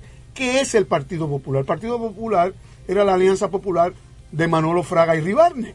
Ese es su origen. El PSOE siempre fue... Que venían aliados prácticamente de, Con el franquismo. Con el franquismo. Con el franquismo. La conti- es como el, como el Partido Reformista aquí, Sí, continuación de pero de Trujillo. pero Aznar y las nuevas generaciones de jóvenes de derecha le, le dieron un maquillaje a Alianza, Alianza Popular de Manolo Fraga y Ribarne y lo convirtieron en Partido Popular. Es decir, si tú haces un estudio, el historial de la vieja derecha española, te vas a dar cuenta que hubo una derecha no cavernaria, con sentido democrático, que creía en las elecciones, traspaso del poder por elecciones, que se conformó. Entonces, el gran la gran masa electoral española, ojo, con la memoria de la guerra atrás cada, cada uno, ¿eh? Sí. como siempre. Eh, bueno, entonces se conformó esa masa electoral. Dicen que Feijó es lo, lo más liberal dentro del derechismo, dentro del... de- Eh, lo, en- menos, lo más que más se parece, Sí, lo, menos Sí, rancio. eh, sí, sí, no, no es, no es un tipo rancio. y, tú, Feijó no pi- so- y tú, según tú vas hablando, va a perder el invicto, porque ese tipo ha, ha- 13 Sí. años ha, ha Sí. azotado en Galicia, Sí, pero, pero no es lo mismo manejar Galicia. que tirarse al Ese, ruedo. ese es su hándicap. Bueno, ¿qué pasa con Feijó? Tirarse al ruedo en ventas, como No, dicen allá, la, la plaza de toro. De. Claro, claro. O sea, ¿qué, qué pasa con Feijó? ¿Cuál es el error de esta campaña del Partido Popular? ¿Por qué este resultado? Cuando todo el mundo pensaba que el Partido Popular iba a sacar 160 escaños. Esas eran las predicciones. ¿Qué pasó? El que sábado se- anterior aquí y que lo- se iba- los reportes Y que se iba a desplomar el PSOE. Ajá. Sí. ¿Qué pasó entonces? ¿Qué fue lo que pasó? Explícanos ahí. sí. Ah, muy simple. Lo que pasó fue lo siguiente. En España no hay seres más haraganes para movilizarse que la gente de izquierda.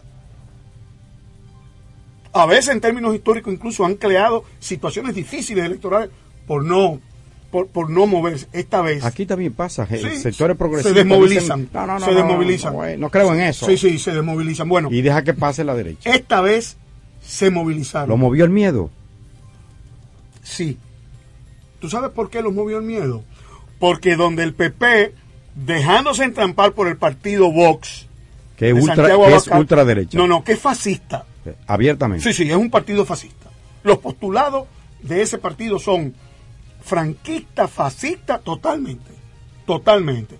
Entonces la gente le tomó miedo. Mm. Incluso el votante conservador del PP dijo, ah, no, no, no, no, no. Esto no, no, no, es así. no. Ni tanto Oye, ni tan. oye, lo del PSOE se explica porque hay gente del PP que votó por el PSOE. Sí. Claro. Hubo un trastueque ahí. Un trastueque. Ahora bien, mira el error de Feijóo. Entonces, hicieron una campaña, la gente del Partido Popular hizo una campaña muy sucia. Con mentiras, con muchas mentiras. Por ejemplo, Silvia Urrondo, una periodista que tú- ustedes deben conocer, de, de la cadena 1, en una entrevista con Feijó, lo pegó a la pared y le dijo, en el año 2012 y en el año 16, en época de Mariano Rajoy, ustedes no revalorizaron las pensiones de los españoles. Rajoy int- intentó contraatacar, eh, eh, Feijó. Feijó intentó con- contraatacar, pero no pudo. Eso se hizo viral, porque además se, porque además se comprobó que era cierto. Ok, la situación actual. Bueno, el rey tiene que convocar a, los- a las diferentes formaciones políticas eh, para ver quién tiene mayor posibilidad de formar gobierno. Listo, esa es la situación actual que hay ahora. Hay un desequilibrio mm, de gobernabilidad muy difícil. Vamos a ver cómo las negociaciones del PSOE con los partidos soberanistas puede eh, llegar a su fin y que España finalmente salga del... tra- porque hay un trance de gobernabilidad ahora en este momento. Carlos Francisco Elías, eh, yo creo que ha dibujado muy bien lo que es eh, la situación actual. Nos quedan cuatro minutos. A ver, dale. Y me gustaría saber qué va a pasar, porque son 350 de escaños, ¿verdad? Ujú. Uno tiene ahora 172. El De 171 Ciento- el, el PSOE, uno el el PSOE, el PSOE es 171 y el otro tiene 173. Una cosa así. Ajá. Ujú. Eh, pero se necesitan 176. ¿Dónde están esos? Bueno. Jun tiene la llave. Eh, Jun, si- Jun sigue Jun es de la llave. Catalu- Cataluña. Si Jun se abstiene, gobierna Fejó. Es de Cataluña, sí. Juntos por Cataluña. ¿Y serían capaces los catalanes de eso? Eso ¿Y si no se abstiene, qué pasa? tienen que, si, no se abstienen ahora, Ellos tienen cinco. ¿o ¿Cuánto con el voto que tenía, con, con el escaño que el PSOE tenía antes, si se abstenía, investían a Pedro Sánchez. Ahora, el compromiso de Jun es mayor, porque tendría que votar el sí. Tiene la una situación trampa. cambió. Tiene una trampa. Ya ¿verdad? no es un problema de abstenerse para que suba Pedro. Para la situación ahora es diferente. Si ellos se abstienen, sube Feijó. Para que Pedro pueda investirse, ellos tienen que dar el sí cinco. del voto de eh, ellos tienen- afirmativamente. creo que son cinco, ¿verdad? Cinco escaños. No, siete. Siete. Sí. Con lo cual virarían Ellos, totalmente. ellos tienen siete. Se esperaba que podían, con las cosas de ultramar, iban a perder algunos, pero, pero finalmente no perdieron. Tú sabes que se me Eh, parece. grosso modo, Ajá. hay que dar un compás de espera, hay que dar un gran compás de espera para ver qué, qué tipo de situación. De todos modos, hay dos figuras importantes en estas elecciones de una gran capacidad y de una gran sagacidad. Yolanda Díaz, con el, con el, con el, el que unió a toda la gente de izquierda En en Sumar. sumar, esa tipa es brillante, abogada eh, laboralista, hija de Suso Díaz, el gran sindicalista gallego que, que fue miembro del Partido Comunista. Ella es actual vicepresidenta. Ella es actual vicepresidenta, con, ella tiene una formación política, una trayectoria política impresionante y además tiene, al margen, al, al margen de que sea mujer o lo que sea, tiene un encanto gracia, sí. personal La- la he visto en- para explicar la política La- y que poca gente tiene. La he visto en la que televisión poca gente tiene, entonces ha logrado, ha logrado, esa gente ¿Qué tiene- pasó con Podemos? Vi que decían que. Bueno, mira, yo nunca creí en Podemos. no. Ustedes sí creyeron. Yo sí, yo sí. Yo le felicito. Gracias. Pero yo vaticiné que eso no iba para ningún sitio. Mira, Podemos tiene unas alianzas con Irán escondidas y unas relaciones enmarañadas con Venezuela de toda la vida. El canal Hispavox es un canal que ellos sostienen por abajo, sobre todo Pedro, eh, eh, la iglesia, Pablo Iglesias. Pablo Iglesias. Entonces es una, es una cosa, son muy extremistas. ¿Por qué no aparece el nombre de Irene, Montero en su mar? Porque Yolanda Díaz exigió que no estuviera, en la- lo puso como condición en la lista, de que no apareciera. Son unos extremistas en una situación tan frágil como la de ese país. Son muy volátiles. Yo creo que no. Ah, yo creo que sí. Bueno, Yo esa es la, que demo- sí. la suerte que aquí tenemos democracia. Ah, bueno. ¿Y cómo, qué, Yo, cómo perdón, sería? yo creo, perdón, yo creo que sí, y observa, y observa que han ido bajando electoralmente. Han ido perdiendo espacio electoralmente. ¿Sabes por qué? Porque cuando tú haces una, cuando tú haces una coalición de izquierda, no olvides que cuando Pedro Sánchez pudo ser presidente la primera vez, ¿quién fue que no votó en favor de Pedro Sánchez? ¿Fue Podemos? Y hubo que convocar Ah, cuatro veces. Sí, pero yo ¿lo te, pero gracias a ellos se mejoró la- se mejoraron las pensiones, se aumentó el, el salario, ellos No, todas esas conquistas eh, bien, pero sociales. gracias a ellos y al PSOE. Por, a ellos PSOE, supuesto, pero ¿para por supuesto que sí, pero el PSOE es parte del sistema. PSOE decir. Yo lo que creo, perdóname, Ah, sí, que, sí, que sí. de alguna manera Podemos en primer lugar y luego sumar ahora que envuelve Podemos y otras or- organizaciones de izquierda son los que han permitido que España no sea barrida ¿Tú sabes de o que, o que la ultraderecha No, que azota toda Europa no Eh, se imponga en estamos- España. est- perdón, estamos Eso de hay que acuerdo. reconocerlo. Estamos de acuerdo. Y Podemos viene Es como de la- las primeras perdón, formaciones per- perdona, cívicas. Perdóname, es como, como ha pasado aquí con partidos minúsculos de izquierda, que sin ellos tuviéramos a Balaguer o al Trujillo, no sé quién, ahí. Es decir, tú no puedes descartar que 14 de junio, MPD y todos esos partidos de izquierda, con todas las desviaciones que podían tener, fueron los que eh, abonaron con sangre el camino hacia la democracia. Estamos de acuerdo. Ah, gracias. Estamos de Lo de la sangre está muy bien, pero el hecho de decir, de hablar de sangre, no quiere decir que no se sea Sacrificio. crítico, no se sea crítico Ah, también no, claro. muchas cosas. ¿eh? Sí, sí, Ojo, sí, sí, sí. No me La ponga- autocrítica- No me ponga ese corset.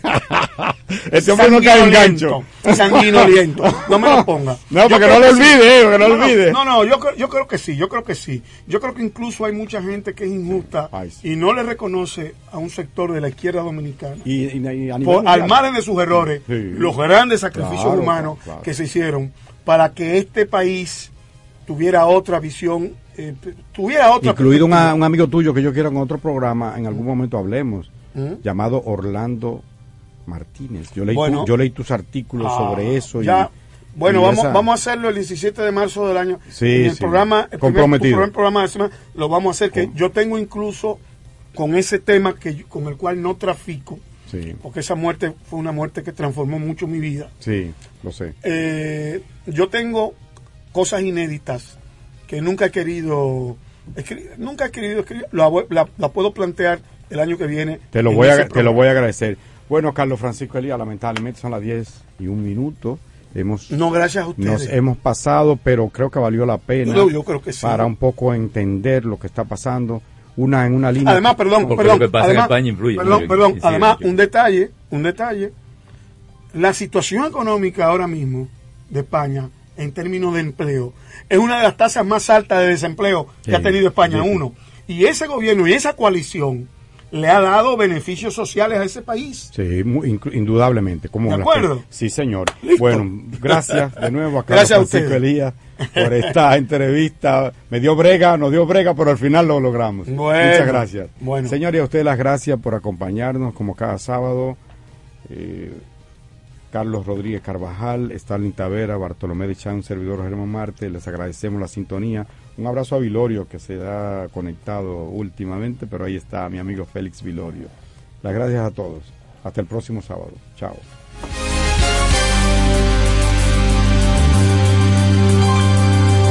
La Superintendencia de Bancos presentó a la franca. Te acompaña la nota 95.7. Banreservas presenta Escarbando en la Historia con Cuquín Victoria. Jamaica fue el nombre que le dieron los ingleses a esa isla, cuyo nombre significa isla de agua y madera, que era como lo llamaban los aborígenes que vivían ahí. Activa tu token digital en la app Banreservas. Realiza pagos y transferencias sin la necesidad de la tarjeta de códigos. Busca el icono de tu token digital en la pantalla de bienvenida de tu app Banreservas. Y si aún no puedes visualizarlo, espera a que sea habilitado en tu aplicación. Recuerda que el banco nunca te enviará enlaces por correo para activarlo. App Banreservas, tu banco fuera del banco. Banreservas, el banco de todos los dominicanos. Prepárate para un emocionante viaje en el tiempo y emprende junto a nosotros un viaje a la historia. Cada semana despegaremos hacia el pasado para conocer los acontecimientos más relevantes de la historia dominicana, recorriendo los hechos y puntos más asombrosos con destino al conocimiento. Desempacaremos secretos ocultos y datos inéditos de la historia dominicana de una forma emocionante y única. Suscríbete a nuestro canal de YouTube, arroba un viaje a la historia.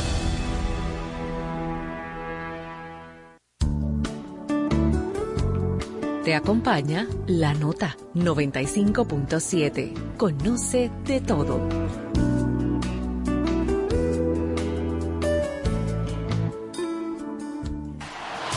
Imagina vivir una experiencia junto a Shell y la escudería Ferrari en México. O ganarte un millón de pesos. O combustibles por todo un año.